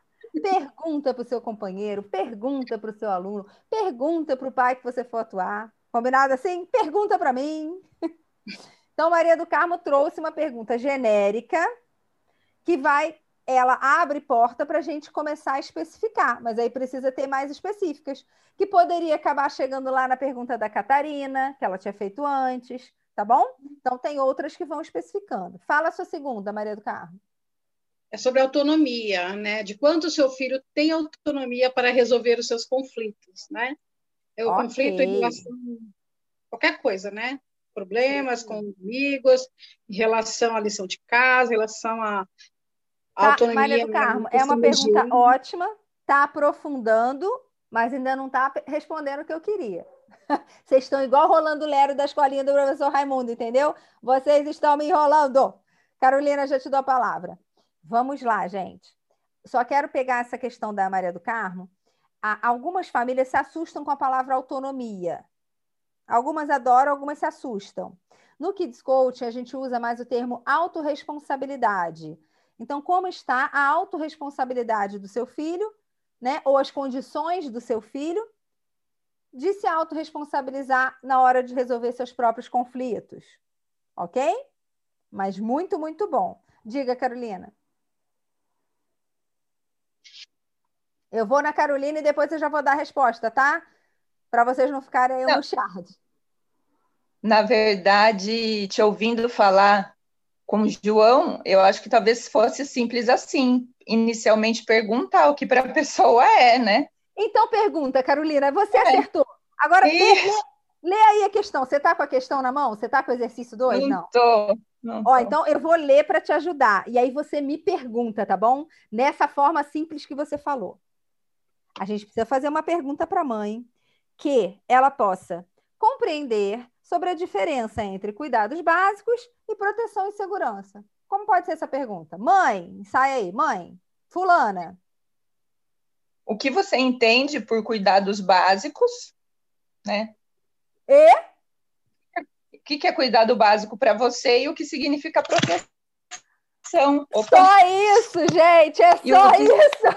significa proteção, né? A, a, a, a, câmera da Carolina caiu, a Gabi quase caiu da cadeira, a Daiane aplaudiu. Gente, é tô no celular aqui, ó. Foi ótimo, Carolina. o João, brincando. como é o nome do neto? É o João é. mesmo, é uma delícia. Pedro.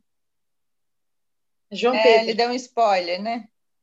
Ele ajudou. Gente, João é Pedro simples acertou. assim. A gente que complica. Vendo? E veja, criança não complica muito, não. Criança é papum, entendeu? Ela quer saber, ela pergunta, ela quer comer, ela pede. É muito lindo, gente. Olha esse sorriso. Tá bom, João, já enchi muito essa bola, tá bom? Tá bom, hein? Não, não encheu, não. Tá, tá, tá, tá limpinha ainda. Ah, é? Tá suave ainda? Posso calibrar mais? Não, você só, você só me ajudou aqui a ser mais, mais, mais, mais esperto aqui, porque eu vi que, que eu ajudei vocês aí e vi que, você, que eu, eu ajudei minha avó. Ele adora colaborar. E aí, eu só não entendi o que você falou. Aí eu te ajudei a ficar mais o quê? Esperto. Esperto. Quer dizer, não foi esperto, não. Você me ajudou, você me ajudou a ficar mais famoso aí. Ah, tá. Você tá famoso. Ô, João, para aí que eu vou fazer um print com você. Fica aí do lado da sua avó. Eu vou fazer uma foto, depois sua avó vai te mostrar você com a gente. Bem lindão aí. Vamos lá, gente. Sorriso. Um, dois, três e. Maravilha! Deixa eu já botar aqui no grupo para eu não perder. Espera aí que eu vou jogar no grupo. Maravilha. Foto com o João lá no grupo. João, você está muito famoso, você não está entendendo. Essa mulherada toda. Hã? O João, ele é TDAH. Ah, João tem TDAH? Ah, mas João tem muitas outras coisas boas, né? E, e, isso aí a gente lida com isso. Isso é bom demais, você vai poder ajudar muito ele, né, Maria do Carmo? Coisas boas demais, né? Eu tenho Nintendo Switch. Ah, não é isso que ela tá falando? aí já vai falar dos brinquedos, já vai falar tudo que tem, adorei. João, você tem brinquedos bons, você tem características boas e tem TDAH, e tá tudo bem. E tá tudo bem. Né? Coisa boa demais. Maravilha. Então, gente, veja, veja com o João. O mínimo que a gente fala pode gerar ali uma estima positiva, né? Isso não tem preço. Isso, e para isso que a gente trabalha. Beleza? Gente, é simples. Se a gente quer saber, para ela falar a diferença, a gente pergunta sobre a diferença. Combinado assim? Ficou clara a pergunta? Precisa ser igualzinho. Precisa ser igualzinha a Carolina falou? Não, tem várias formas de fazer essa pergunta. Agora, foca no seguinte: adiantava só perguntar o que você entende por cuidados básicos? Não. Se eu quero saber a diferença, eu preciso perguntar as duas coisas. Posso perguntar uma, espero ela responder. Depois pergunto, e proteção? O que você entende sobre proteção? Ou posso perguntar as duas coisas ao mesmo tempo e ajudar ela ali a ir respondendo, tá bom? Patrícia, diga. Patrícia, consegue abrir? Abre seu microfone aí para ver se a gente escuta. Não sei se a gente vai conseguir, Paty, porque está meio lento a sua imagem. Vamos tentar. Está me ouvindo? Paty, vou te convidar a fechar a tua câmera para ver se o teu áudio sai melhor. Fecha a tua tá. câmera, por favor. Que às vezes ah, isso tá. funciona. Fala tá aí meu... Pode falar. Deu para ouvir? Pode falar? pode falar, estamos te ouvindo lindo. É...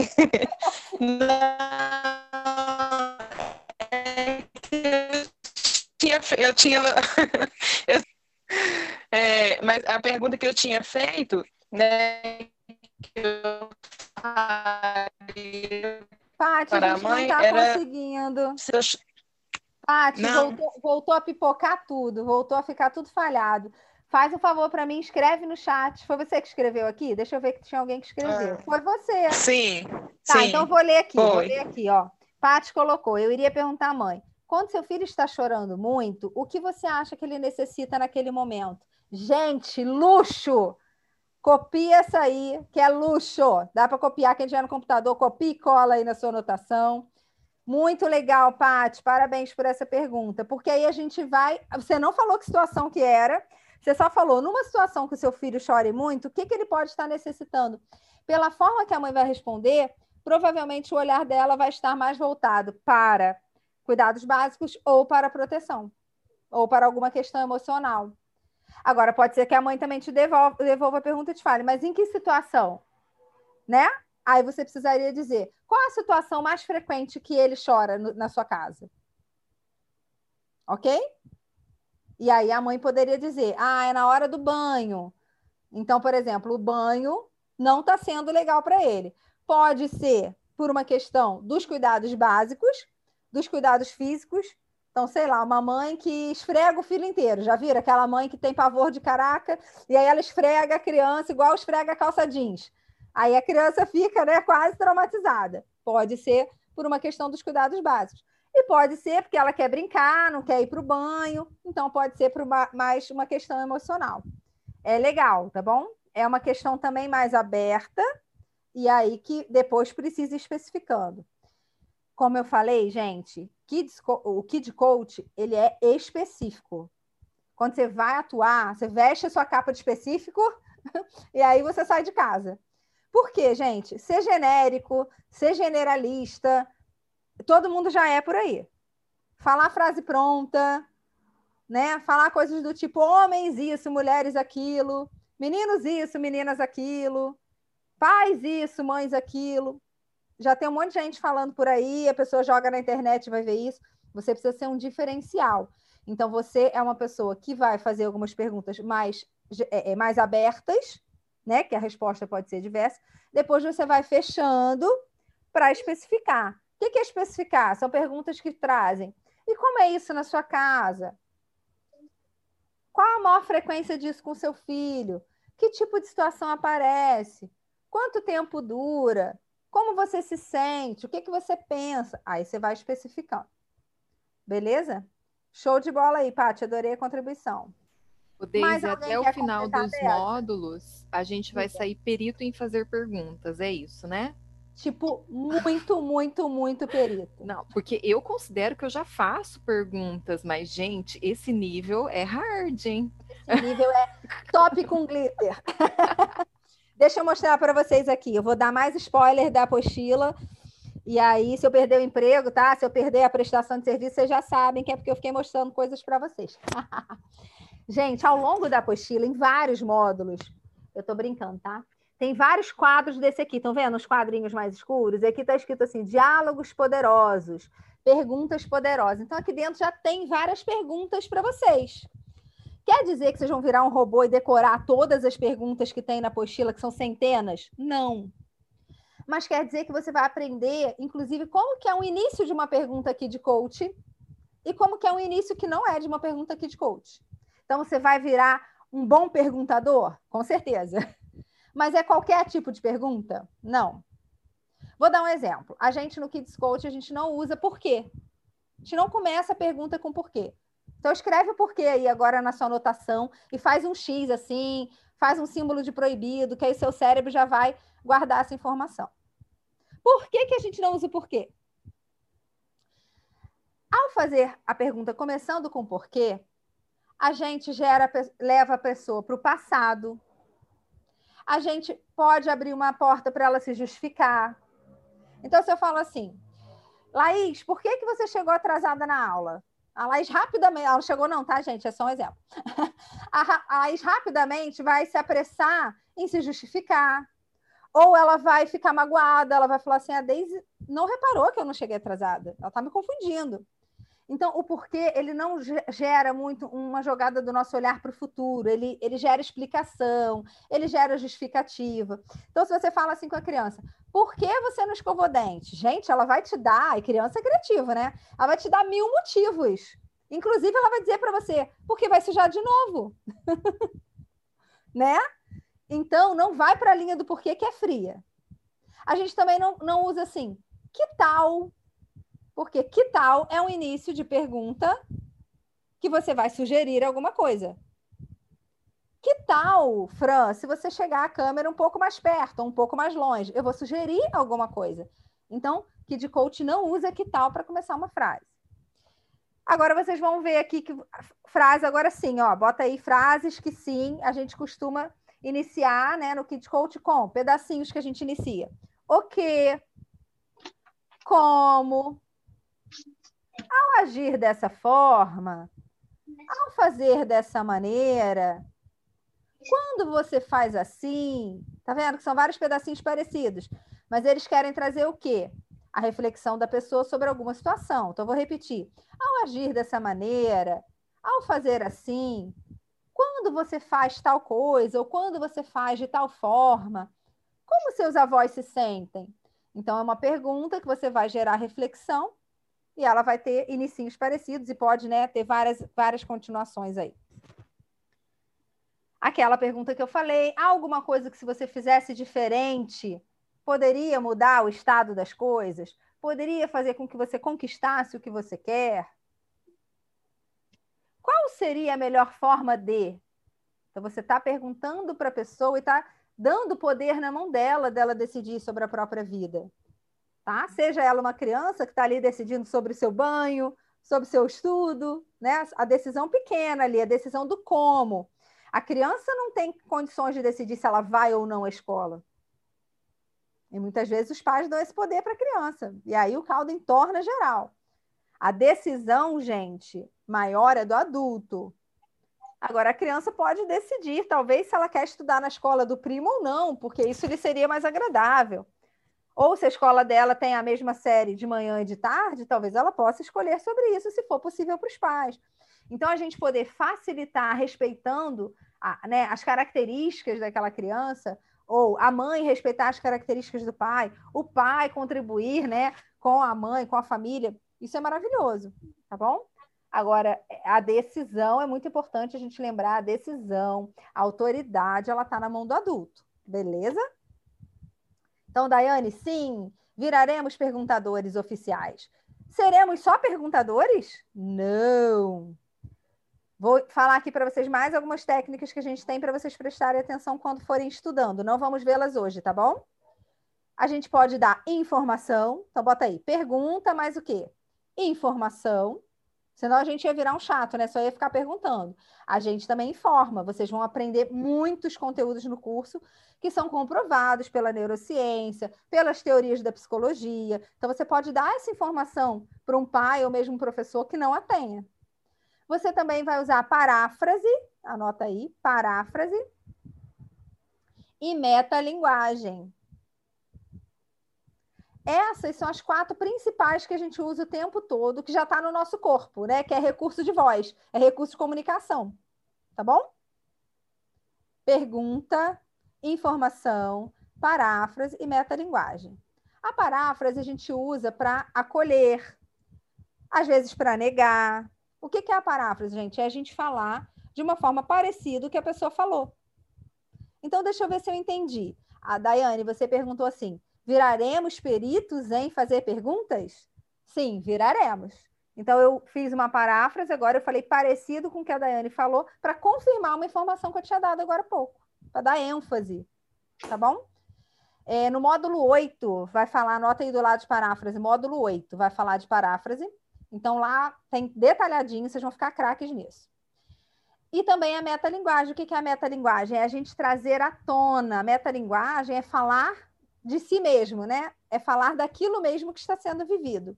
Então, agora a gente está aqui na aula. Se eu começo a falar da aula com vocês, se eu começo a falar do quanto eu estou feliz de vocês estarem aqui, de vocês estarem envolvidos, de vocês estarem interessados, de ver que tem gente aqui que vai virar aqui de coach mesmo, que vai atuar, que vai ser uma mãe melhor para seus filhos, isso é maravilhoso. Aí eu estou falando da aula, a gente está fazendo uma metalinguagem. Como que a gente usa ela no Kids, né? Como que a gente usa ela no dia a dia do nosso trabalho? Às vezes, por exemplo, os pais trazem a criança é, para ele se expressar mais, para ele falar do que sente, né? Porque ele não conta nada para os pais, porque ele não se expressa na escola. E quando a gente começa a fazer a sessão com a criança, a gente pergunta para a criança Sim, e aí a mãe responde. Dali a pouco você pergunta para a criança, aí o pai responde. E o que, que a gente costuma observar? O que, que então a gente observa com essa situação? Que a criança não consegue se expressar, que ela não tem espaço para se expressar. Ou que se ela demora um pouco para se expressar, os pais na tentativa de ajudar, ou por não ter paciência, acabam se expressando por ela, né? Então, a gente precisa fazer uma metalinguagem que é o quê? A gente falar com esses pais sobre isso que a gente está reparando ali. Gente, se alguém tiver com o microfone aberto. Ah, é a Maria do Carmo, já vou fechar. Só para fechar, para a gente não ter ruído. Obrigada, sem problema nenhum. Então, a gente faz a metalinguagem, que é para quê? Anota aí do lado da metalinguagem. Trazer à tona o que está sendo observado por você, Kid Coach. Que às vezes a mãe e o pai estão falando pela criança, mas eles não estão percebendo. E aí a gente vai falar uma fala parecida com isso, tá? Não tem uma forma só de fazer paráfrase, também não tem uma forma só de fazer metalinguagem. Você vai encontrando a sua. Mas a gente precisaria deflagrar essa situação, trazendo mais ou menos assim. É, fulana, a gente não chama de pai e mãe, tá? A gente chama pelo nome. A gente não é tio, não é tia, a gente também é chamado pelo nosso nome, para que a gente deixe os papéis, as relações bem definidas. Então, a gente não é tio, não é tia, você vai se apresentar a primeira vez, vai falar, pode me chamar de Deise, pode me chamar de Catarina, tá bom? É, e você vai chamar também pai e mãe pelo nome, porque senão a gente infantiliza. A gente acha que aquela pessoa, a pessoa deixa de ser uma pessoa, né? E passa a ser só pai e mãe. Mas deixa eu só concluir a linha do pensamento da metalinguagem. Já te dou a palavra, Fran. Aí você vai fazer uma frase mais ou menos assim. Maria, eu já fiz algumas perguntas para vocês. E quando eu pergunto para o Rodriguinho, vou falar no diminutivo só para vocês saberem que é a criança, a gente também não usa diminutivo. A gente não usa Rodriguinho, banhinho, casaquinho, ok? É, quando eu pergunto para o Rodriguinho, vocês estão respondendo por ele. É importante saber também o que ele pensa?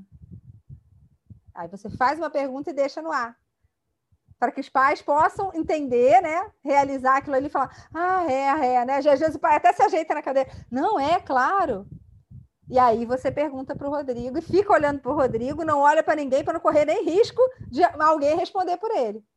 Tá bom? Mas é importante você fazer os pais verbalizarem se é importante ouvi-lo. Ele está ali para ser ouvido como todos os outros. Depois vocês vão entender. Tem sessão que a gente faz só com os pais, tem sessão que a gente faz só com a criança e tem sessão que tá os dois, tá bom? Tá a criança e tá também os seus responsáveis, que a gente chama de cuidadores. Por que, que a gente chama de cuidadores? Porque às vezes é criado pela avó, pela madrinha, tá bom? Mas são os responsáveis ali pela criança. Diga, Fran. É, na verdade, eu acho que você já respondeu, é que eu tinha me perdido aqui. Era trazer à tona o quê? A situação que está velada. Tá. Em geral, é algo que não foi dito, né? Nesse caso aí, eles estavam falando pela criança, não deixando ela falar. Você observou isso? Era algo que não estava dito ali. Às vezes é algo que foi dito, mas que não está completo, ou que está distorcido. Então, vamos supor que você está falando ali com os pais, e aí você pergunta assim para o pai: é, vocês ficam tranquilos? Fica bom para vocês essa nova ação que eu escrevi aqui de vocês? Aí o pai fala assim: fica. Ou seja, ele te falou que fica, mas no gestório está demonstrando, né? Outra coisa. E aí você vai falar o quê? Você vai falar do fato, do que você está vendo. Não, você não vai rotular, você não vai fazer achismo, você não vai falar, você falou que fica, mas eu achei que você fez uma cara de pouco caso. Você não vai falar isso. Você vai falar como? É, Paulo, quando eu te perguntei se você ficava tranquilo, se vocês ficavam, você disse que ficava tranquilo. Mas a sua expressão foi assim, deu uma contorcida, você levantou o ombro. Você fica tranquilo mesmo? O que mais você quer falar sobre isso? Entendeu? E aí ele pode falar assim: não, eu fico tranquilo, é porque eu não acho que ele vai cumprir. Entendeu? Às vezes não era que ele não estava tranquilo, às vezes é, é uma crença dele que está ali, aí ele traz essa fala. Então a metalinguagem é, tra é trazer isso, tá bom? Vocês são muito habilidosos, hein, gente? Porque eu falei que não ia falar, que ia ser visto em outra aula e fiquei aqui explicando. Ô, turma gostosa, aí a gente vai já dando aula, dando spoiler da aula dos outros, mas está tudo bem. Vamos na questão 3 para a gente fechar o estudo de Harlow? Que a gente também só tem ele assim de super importante para a gente falar hoje. E aí eu vou contar para vocês em situações que eu já usei esse estudo de Harlow até em palestra. A princípio, a Márcia colocou ele aqui para a gente se instrumentalizar, né, como Kid Coach, para a gente trabalhar a nossa visão de cuidado básico para a proteção e pensar como a gente vai ajudar os pais sobre isso, tá bom? Mas aí a gente já vai usando até de outras formas, aí ampliando. O 3 é a seguinte pergunta que está aí no estudo quando vocês forem ver lá no vídeo. Quais boas perguntas você poderia fazer às mães para que elas consigam encontrar novas ações em sua rotina para estarem presentes afetivamente com seus filhos? Então, ela já diferenciou para você o que é afeto, o que é proteção, o que é cuidados básicos. Você continuou as perguntas com ela, foi especificando, e agora você quer saber o que, que ela pode fazer de novas ações para estar mais presente em matéria de afeto. Então, assunto cuidados básicos ficou de lado agora. Em matéria de afeto, para ela estar ali genuinamente com seus filhos. Teve uma de vocês que já fez uma pergunta aqui maravilhosa para essa. Quem vai lembrar qual foi? Pode ser a própria pessoa que fez, ou alguém que fale assim: ah, foi aquela pergunta sobre isso. Tem uma que vocês já fizeram que foi ó, ótima. Diga, Maria do Carmo. Não estou te ouvindo.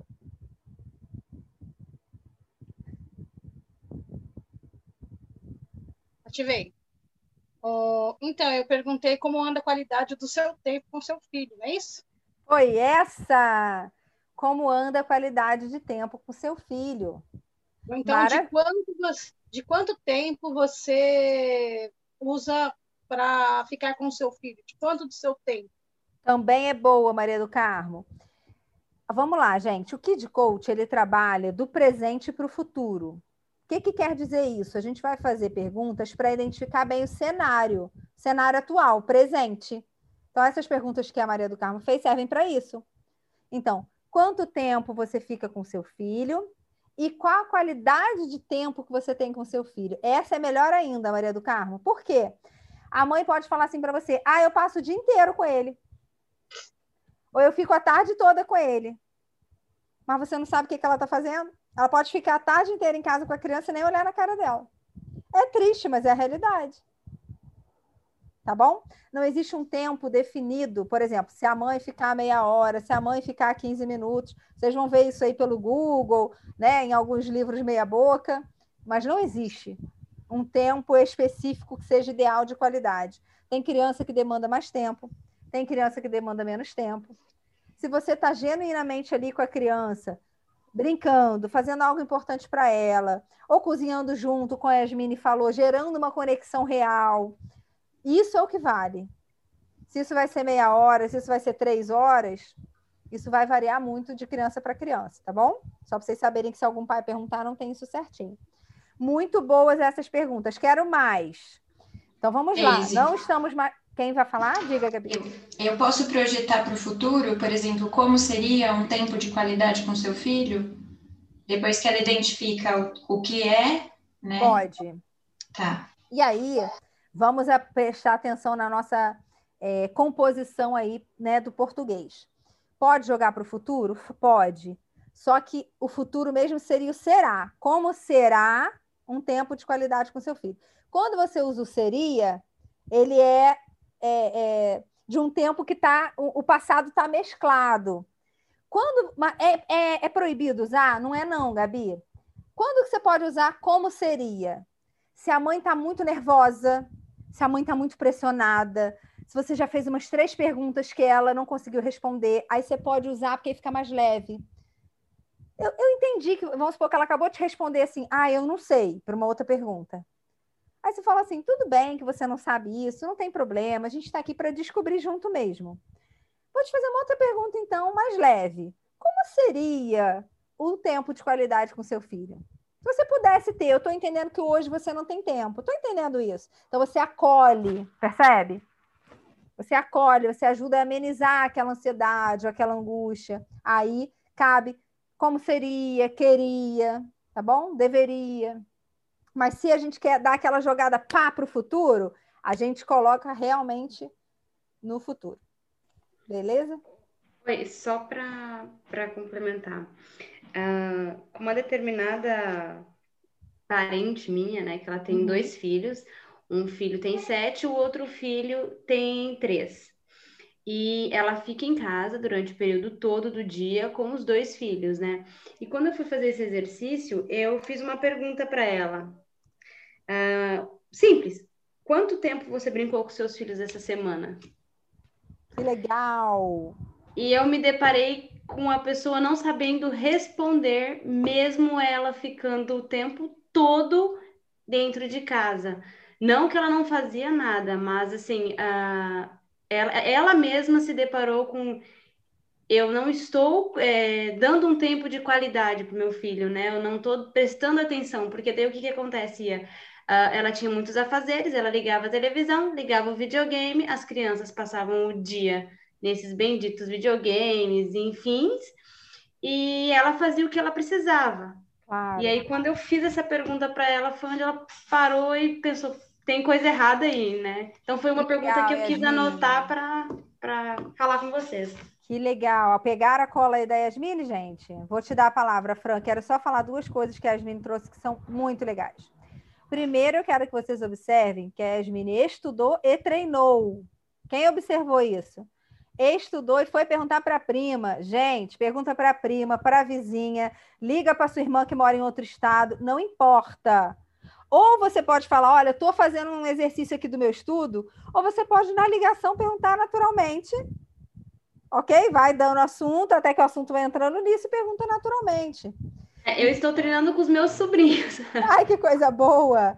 Gente, no módulo 2 já tem exercício que você precisa treinar de verdade com os pais. Então, se você deixa para chegar lá no módulo 8 e falar assim, agora eu vou me colocar em prática, é fria. Porque o que você treina, você não esquece. E, gente, é muito conteúdo essa formação. É muito conteúdo. Eu fui da turma 1, eu fui da primeira turma do Kids, online, igual vocês. E foi o suficiente para eu deslanchar. Eu sou psicóloga, né? Mas tinha muitas coisas que a psicologia para mim não atendia, porque a psicologia, infelizmente, ficou muitos anos voltada para a doença, para as patologias, para o diagnóstico, né? E trabalhando muito pouco a prevenção, trabalhando muito pouco as questões comportamentais. E, e o Kids veio, assim, completar com chave de ouro a minha atuação. E eu vivo de Kids Coach, eu falo para vocês, eu me sustento de Kids Coach há quatro anos. Então, assim, é uma coisa que foi só crescendo. Quando eu saí do meu trabalho anterior, eu, eu, eu fiz um plano de. É, eu guardei um dinheirinho, né? Fiz uma transição suave e falei assim: bom, eu quero que em um ano eu consiga estar ganhando o que eu ganhava antes, que era muito bom. Então, na minha projeção, eu tinha um ano para retomar ali, né, meu, meu salário anterior e tal. Em menos de seis meses eu já estava ganhando o que eu queria ganhar dali um ano, né? Ou seja, o que eu ganhava no emprego anterior, que era ótimo, tá? Então, só para vocês entenderem, eu sempre gostei do que eu fazia, eu não sou aquela pessoa, achava que eu não podia ser coach, porque eu vi os coaches falando e era só aquela coisa assim, né? Eu sou infeliz, eu odiava o meu trabalho. Eu falava, gente, eu não vou poder ser coach, não, porque eu adoro o que eu faço, eu vim crescendo na carreira gradativamente. Só que quando eu fui mãe, é, eu, na verdade, eu sempre gostei de trabalhar com criança, com, com a clínica, na psicologia, só que as oportunidades em empresa elas foram melhores para mim, né? Inclusive financeiras, inclusive de trabalho de maior renome. Eu trabalhava com o governo federal, com grandes empresas, como a Petrobras. Então eu fui para as melhores oportunidades, mas eu sempre queria trabalhar com criança. Só que eu atendia no consultório, mas era menos tempo, né? Nunca deixei de atender. E aí, quando eu fui mãe, eu falava assim, gente, a loucura da gente, a loucura das mães, né? Quem tem, quem tem um filho com patologia, ele sabe que profissionais deve procurar. Agora, a mãe que não consegue dormir, que não consegue colocar a criança para dormir, que sempre falou, nunca vou botar a criança na cama comigo e colocou. Aquela mãe queria conseguir amamentar e não amamentou. Ah, enfim, essas coisas que deixam a gente se sentindo a pior mãe do mundo, né? Que, que não queria gritar e gritou, que não queria bater e bateu, enfim é, eu falei, é isso que transtorna minhas amigas. Eu converso com minhas amigas, é isso. Às vezes eu vou na pediatra, eu quero falar que tá tudo bem, pesou, ela tá grande, tá saudável, mas eu quero falar que eu não durmo. E eu não tenho é, esse contato, eu não tenho esse acolhimento, né? E aí foi aí que eu vi que estava faltando alguma coisa e comecei a procurar no mercado. E aí a Márcia criou o Kids e divulgou o Kids. Então, por isso, eu fui da turma 1. Eu já conheci a Márcia, a gente já trabalhou junto nessas né, empresas grandes que eu estou falando. E aí eu já conhecia ela, mas ela também era do coach adulto, dava treinamento para adulto. Então foi muito legal essa, essa mudança. Então, gente, o mercado é enorme, né? Porque o que não falta é família, e o que não falta é família com problema, o que não falta é escola precisando de apoio. Vide esse momento louco, né, de mundo que a gente está vivendo. Então, assim, tem muito campo para vocês. E aí, façam como a Yasmine, treinem, porque senão depois você vai ficar louco com tanto conteúdo. E o treino, assim, do picadinho, ele é muito gostoso. E aí você vai sacando. Aí a Daiane vai falar assim: caramba, já estou fazendo as perguntas bem Kids Coaching, né? Aí vai ticando ali conforme você foi fazendo, vai ticando na sua apostila. Pô, já fiz uma parecida com essa. Vai fazendo uma lista de boas perguntas suas num, num papel separado, numa pasta. Não é para você repetir igual um robô, mas é para você tendo familiaridade com a coisa, tá bom? E outra coisa que a Yasmine falou, que, que eu queria dizer que era importante eu lembrar, que eu já falei muito e aí já me perdi. Ah, que a mãe não conseguia nem responder sobre isso, né? E que a mãe é, realmente às vezes a gente não percebe. Gente, o que já era difícil, depois da quarentena ficou pior, né? Porque a gente ficou em casa, muitas vezes sem ajudante, às vezes nossa ajudante era a mãe, que agora a idosa não ajuda, ou era a nossa babá, que ficou meses sem poder trabalhar, enfim. E a gente ficou realmente nessa multifunção mais do que nunca, e trabalhando de casa às vezes. Loucura, né? Que só quem está vivendo sabe. E às vezes a gente realmente não está brincando com o filho. E, gente, quer dizer que eu tenho que brincar cinco horas por dia com meu filho? Não. Mas você precisa propiciar a brincadeira para ele. Você precisa ter conversas que demonstram afeto, ter é, é, toques que demonstram afeto, é, ter situações para mostrar para a criança que ela pode se sentir segura, tá bom? Então é disso que a gente está falando. Quem estava na fila para falar, Fran? Sobre o tempo de qualidade, eu provavelmente, lógico, né, que você já leu, mas para quem não leu ainda, o livro das cinco linguagens do amor da criança Sim. é para gente que está que tá estudando sobre isso é excelente. Sim. Vai só nos ajudar ainda mais a entender, né? Como se aproximar mais e falar certinho a linguagem Sim. deles. A gente tem, Fran, aqui para ajudar vocês com os pais, a gente tem o Profiler. Perdão. A gente tem o Profiler, anota aí, o Profiler, que é uma pastinha que tem lá na área de estudo de vocês. É, é o, levantamento de perfil, é o analista comportamental, que é uma outra formação que vocês estão ganhando junto com o Kids. E lá vai ensinar para vocês. Lá tem a apostila dentro dessa pastinha eletrônica. Então já tem a apostila lá do Profile. Vai ter duas aulas ao vivo. Então vocês é, vão ser analistas comportamentais e vão identificar o comportamento do adulto, que vai ajudar você a ver isso, como ele se comporta no mundo, quais são as preferências de comportamento dele. Para é, ver isso da criança, a gente tem ferramentas próprias para criança que estão no módulo 5. Então, anota aí, para a criança, não existe um levantamento de perfil comportamental, porque a criança não tem condições de responder racionalmente a isso, mas tem ferramentas projetivas que a Márcia criou, que aí a criança está ali brincando, ela não percebe e ela vai respondendo o que interessa para a gente saber qual é esse perfil dela. Tá bom? E aí a gente vai ajudá-la identificando a lidar com isso.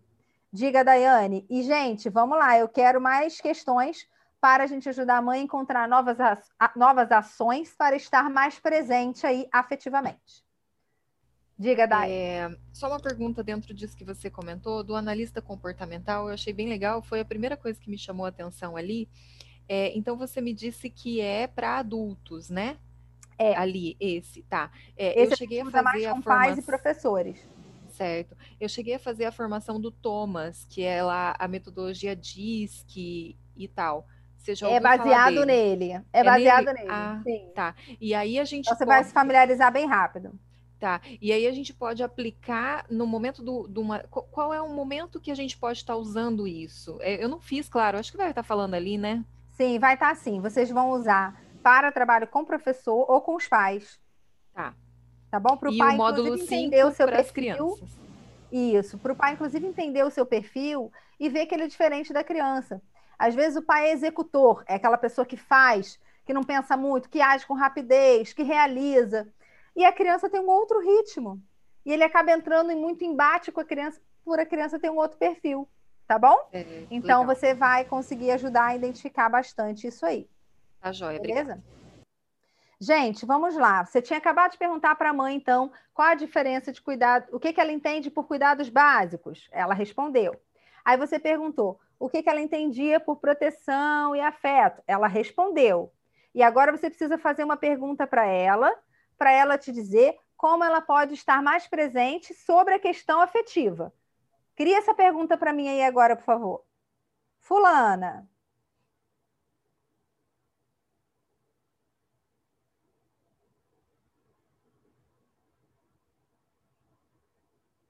Como seria? Vou aguardar vocês.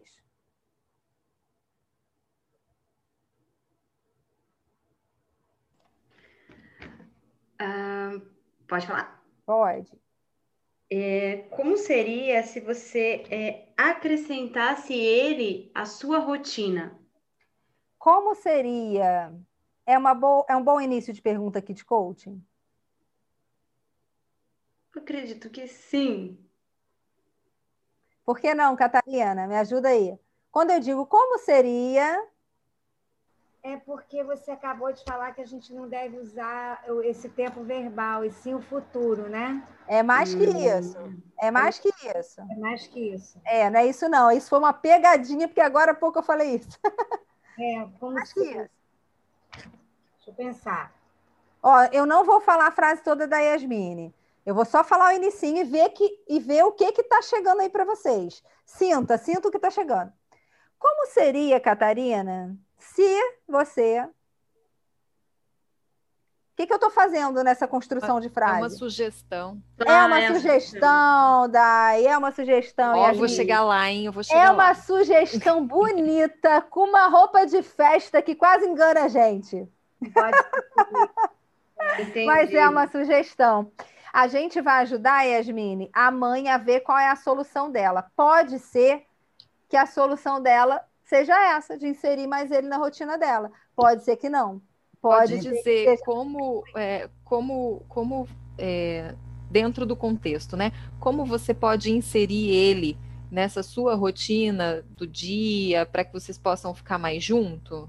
Pode Ainda ser algo não. nessa linha? Ainda não, porque você já está falando para ela inserir Também de alguma a mesma coisa. Entendi, é mais a mesma né? ideia. É, é mais a mesma ideia.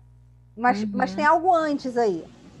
Porque para você fazer essa, Dai, ela precisaria já ter respondido assim, e que é muito comum que as mães respondam. É, Dai, eu não tenho tempo, só se eu é, trouxesse ela um pouco para me ajudar nas coisas também. Entendeu? Aí você poderia fazer.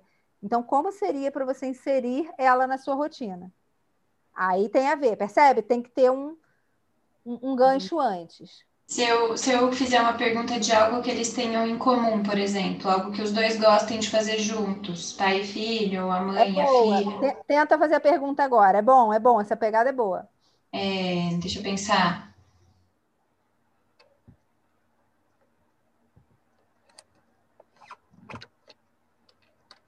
Pode pensar. A Gabi congelou, mas pode pensar. Se alguém quiser pensar, também pode falar.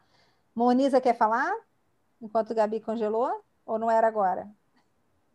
Eu estava querendo saber assim, se poderia é, fazer formular formular essas perguntas, ah. perguntando é, à mãe se, se quanto tempo ele já abra, ela abraçou seu filho hoje ou se beijou seu filho hoje.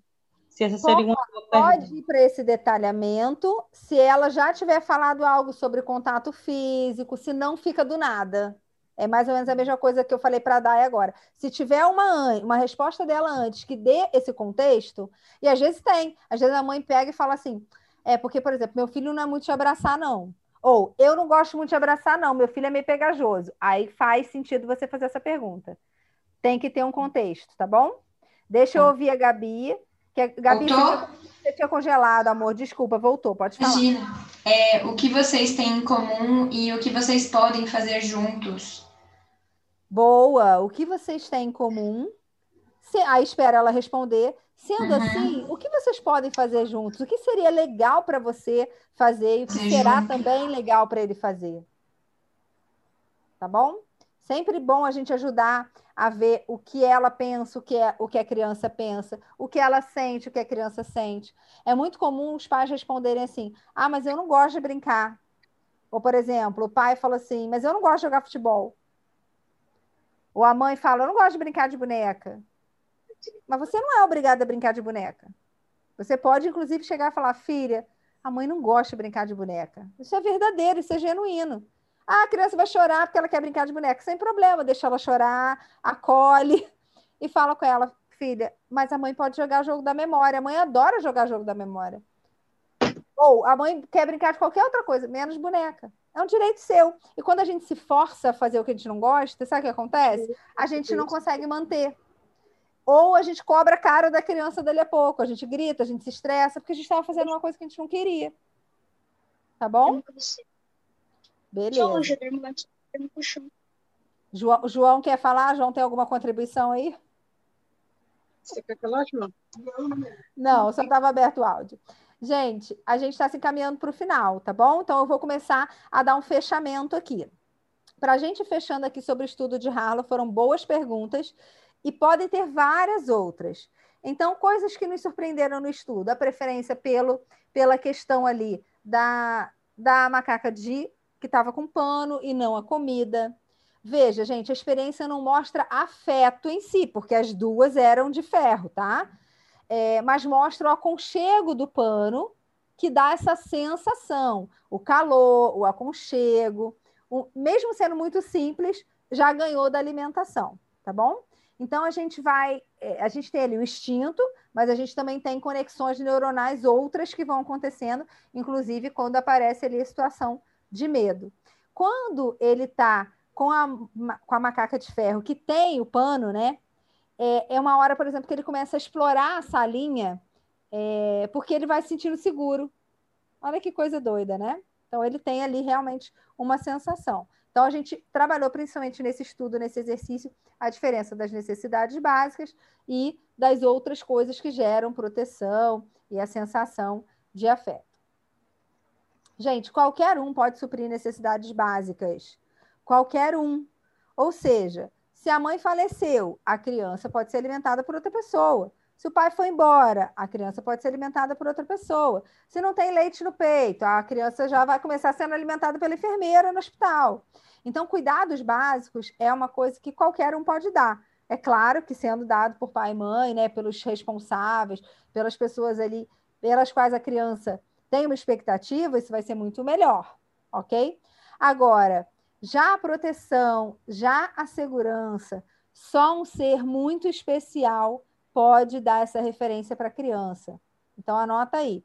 A proteção, a segurança. Eu posso querer proteger o João, por exemplo, ali da Maria.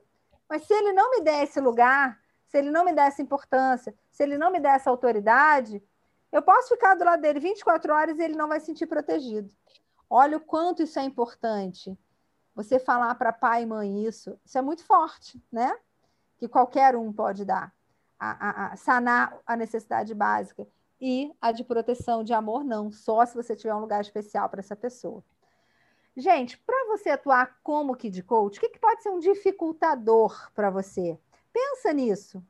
O que, que pode ser um dificultador para você? De repente você vai pensar assim: nossa, tem tanta coisa para estudar, é difícil, eu não sei vender, sei lá, tantas coisas. Começa a trabalhar essas suas crenças agora também. Desde o início, desde o módulo 1, vocês vão entrar em contato com muita coisa que vai mexer com vocês. Porque a gente está falando de família, a gente está falando de infância, a gente está falando né, de esquemas desadaptativos que geram hoje, né, muitas vezes, a nossa forma de agir.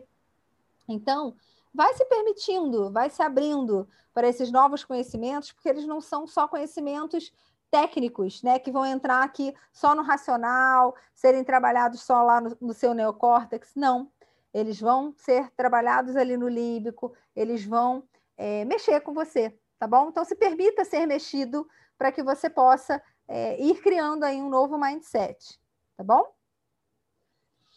Eu falei da pegada Kid Coach. Gente, ser Kid Coach é uma filosofia de vida. Não contaram isso para vocês. Essa é uma outra pegadinha do curso, tá? Vocês ganharam a transformação pessoal junto com essa formação. Então, é, se faça perguntas, procura agir de uma forma diferente, para que você vá pegando essa pegada de filosofia Kid Coach. Quer dizer que você vai ser um pai perfeito ou uma mãe perfeita? Não. Quer dizer que você vai ser um professor perfeito? Não mas que um professor que de coach, uma mãe que de coach, vai saber lidar de uma forma muito mais fácil e muito mais assertiva com as situações.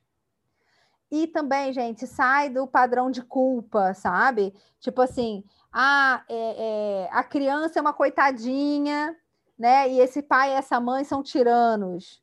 ou o contrário, né? A, a, a criança é terrível e os pais e mães são super sofridos. Não. O que a gente tem é um sistema familiar. E esse sistema familiar, ele se retroalimenta. Então, veja, a criança que tem pais mais permissivos, ela tem vantagens. Ela pode andar mais livre, ela pode fazer um monte de coisa que outras crianças não podem. Claro que ela tem muitos prejuízos, mas ela não consegue ver isso ainda. Isso vai ser dado só lá na frente da vida dela, né? Principalmente esses prejuízos, a não ser que ela corra ali algum risco iminente real. Então, veja, é um sistema que se retroalimenta. Então, não fica com peninha de ninguém. Você não está aqui para julgar, você não está aqui para tomar posição de nenhum dos lados, nem da escola, nem dos pais, nem dos pais, nem da criança. Você vai ajudá-los a ter clareza de uma situação que eles não estão tendo e ver o que de melhor eles podem fazer sobre isso, tá bom? Isso é que é ser um bom kid coach. Beleza?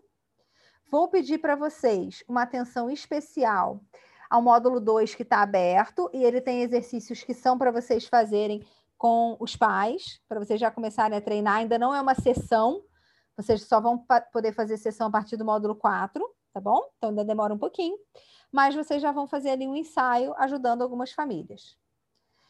Vocês também vão precisar dar uma atenção para o formulário de cadastro. Se você ainda não preencheu o seu endereço lá, preenche dentro da pasta de agenda informações, que é isso que vai fazer chegar sua apostila e seu livro O Cérebro da Criança, tá bom?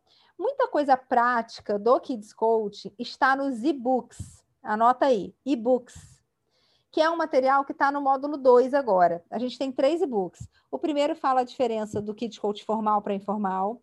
O segundo é bem prático do Kids Coach, ele vai falar como fazer regras e combinados, como criar as boas perguntas, viu, Dai? Está lá no, no e-book 2. E o e-book 3 que fala de habilidades sociais, ou seja, para ajudar as crianças que têm alguma dificuldade aí é, das habilidades sociais, tá bom? Quero ver com vocês se tem dúvidas da aula de hoje, dúvidas até aqui. Vocês caminharam muito bem, gente. Turma super participativa, fizeram o ensaio aqui, se lançaram, acertaram e erraram sem dó nem piedade. E foram muito bem, a maioria foi excelente, tá bom? Pamela chegou por agora. Pamela, a gente continua a mentoria lá no, no grupo de WhatsApp. Quem não conseguiu participar ainda, se puder participar, melhor. Quem não pediu ainda para ser aceito no grupo do Facebook, quando você entra na área de estudos, antes de entrar onde aparece a, a pastinha, tem falando assim, meus treinamentos, geralmente quando você clica ali, vai para as pastinhas, e tem também escrito entrar no grupo do Facebook. Aí você clica ali. Se vocês não acharem, eu boto um print lá no grupo para facilitar para vocês. Só entra se quiser. No grupo do Facebook é um grupo mais livre para vocês. Então vocês podem divulgar seu, suas redes sociais lá, vocês podem trazer algum assunto de educação, alguma coisa que seja da temática né, que a gente trabalha, mas que não seja do Kids em si. Agora, lá no WhatsApp, a gente trabalha focado só no conteúdo da formação. Então, lá a gente pede para que vocês não botem vídeo extra, nada disso, tá bom? Para que a gente trabalhe bem focado. Dúvidas até aqui, gente? Quero ouvir. Dai, diga. A questão do cadastro, só para ficar claro, pelo que eu me lembro, eu, eu preenchi. Ele estando ali 100%, quer dizer que eu preenchi ou, e não estaria se eu não tivesse preenchido? Porque não, não, tem como conferir, né? Eu não né? sei se ele influencia no 100%. Mas se você acha que já preencheu, não tem problema. Fica tranquila. Se você uhum. quiser preencher de novo, não tem problema. Por segurança, se quiser preencher de novo, vai ficar o último que você preencheu. Tá? Entendo. Então, se você quiser é... preencher amanhã para garantir, pode preencher. E aí vai valer essa última informação, caso você tenha colocado dois endereços diferentes tá bom? Tá jóia.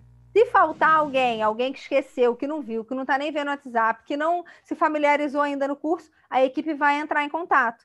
É que ele vai pegar uma listagem da turma de vocês. Todo mundo que tiver com o endereço certinho ali, pum, pum, pum, pum, pum, foi as apostilas e livro.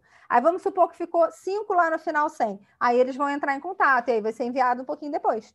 Tá bom? Pode ser que seja no mesmo dia, pode ser que seja no dia seguinte, mas se o seu endereço estiver lá, ele já vai direto. Beleza?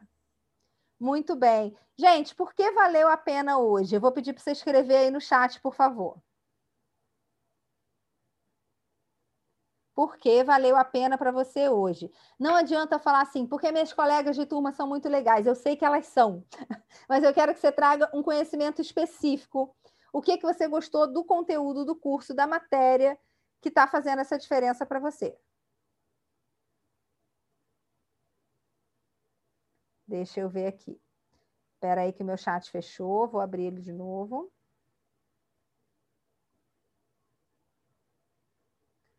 só estou vendo as mensagens da Patrícia. Ele deu uma travada aqui. Só um minutinho, gente. Vocês podem ir escrevendo, tá? Já leio com vocês.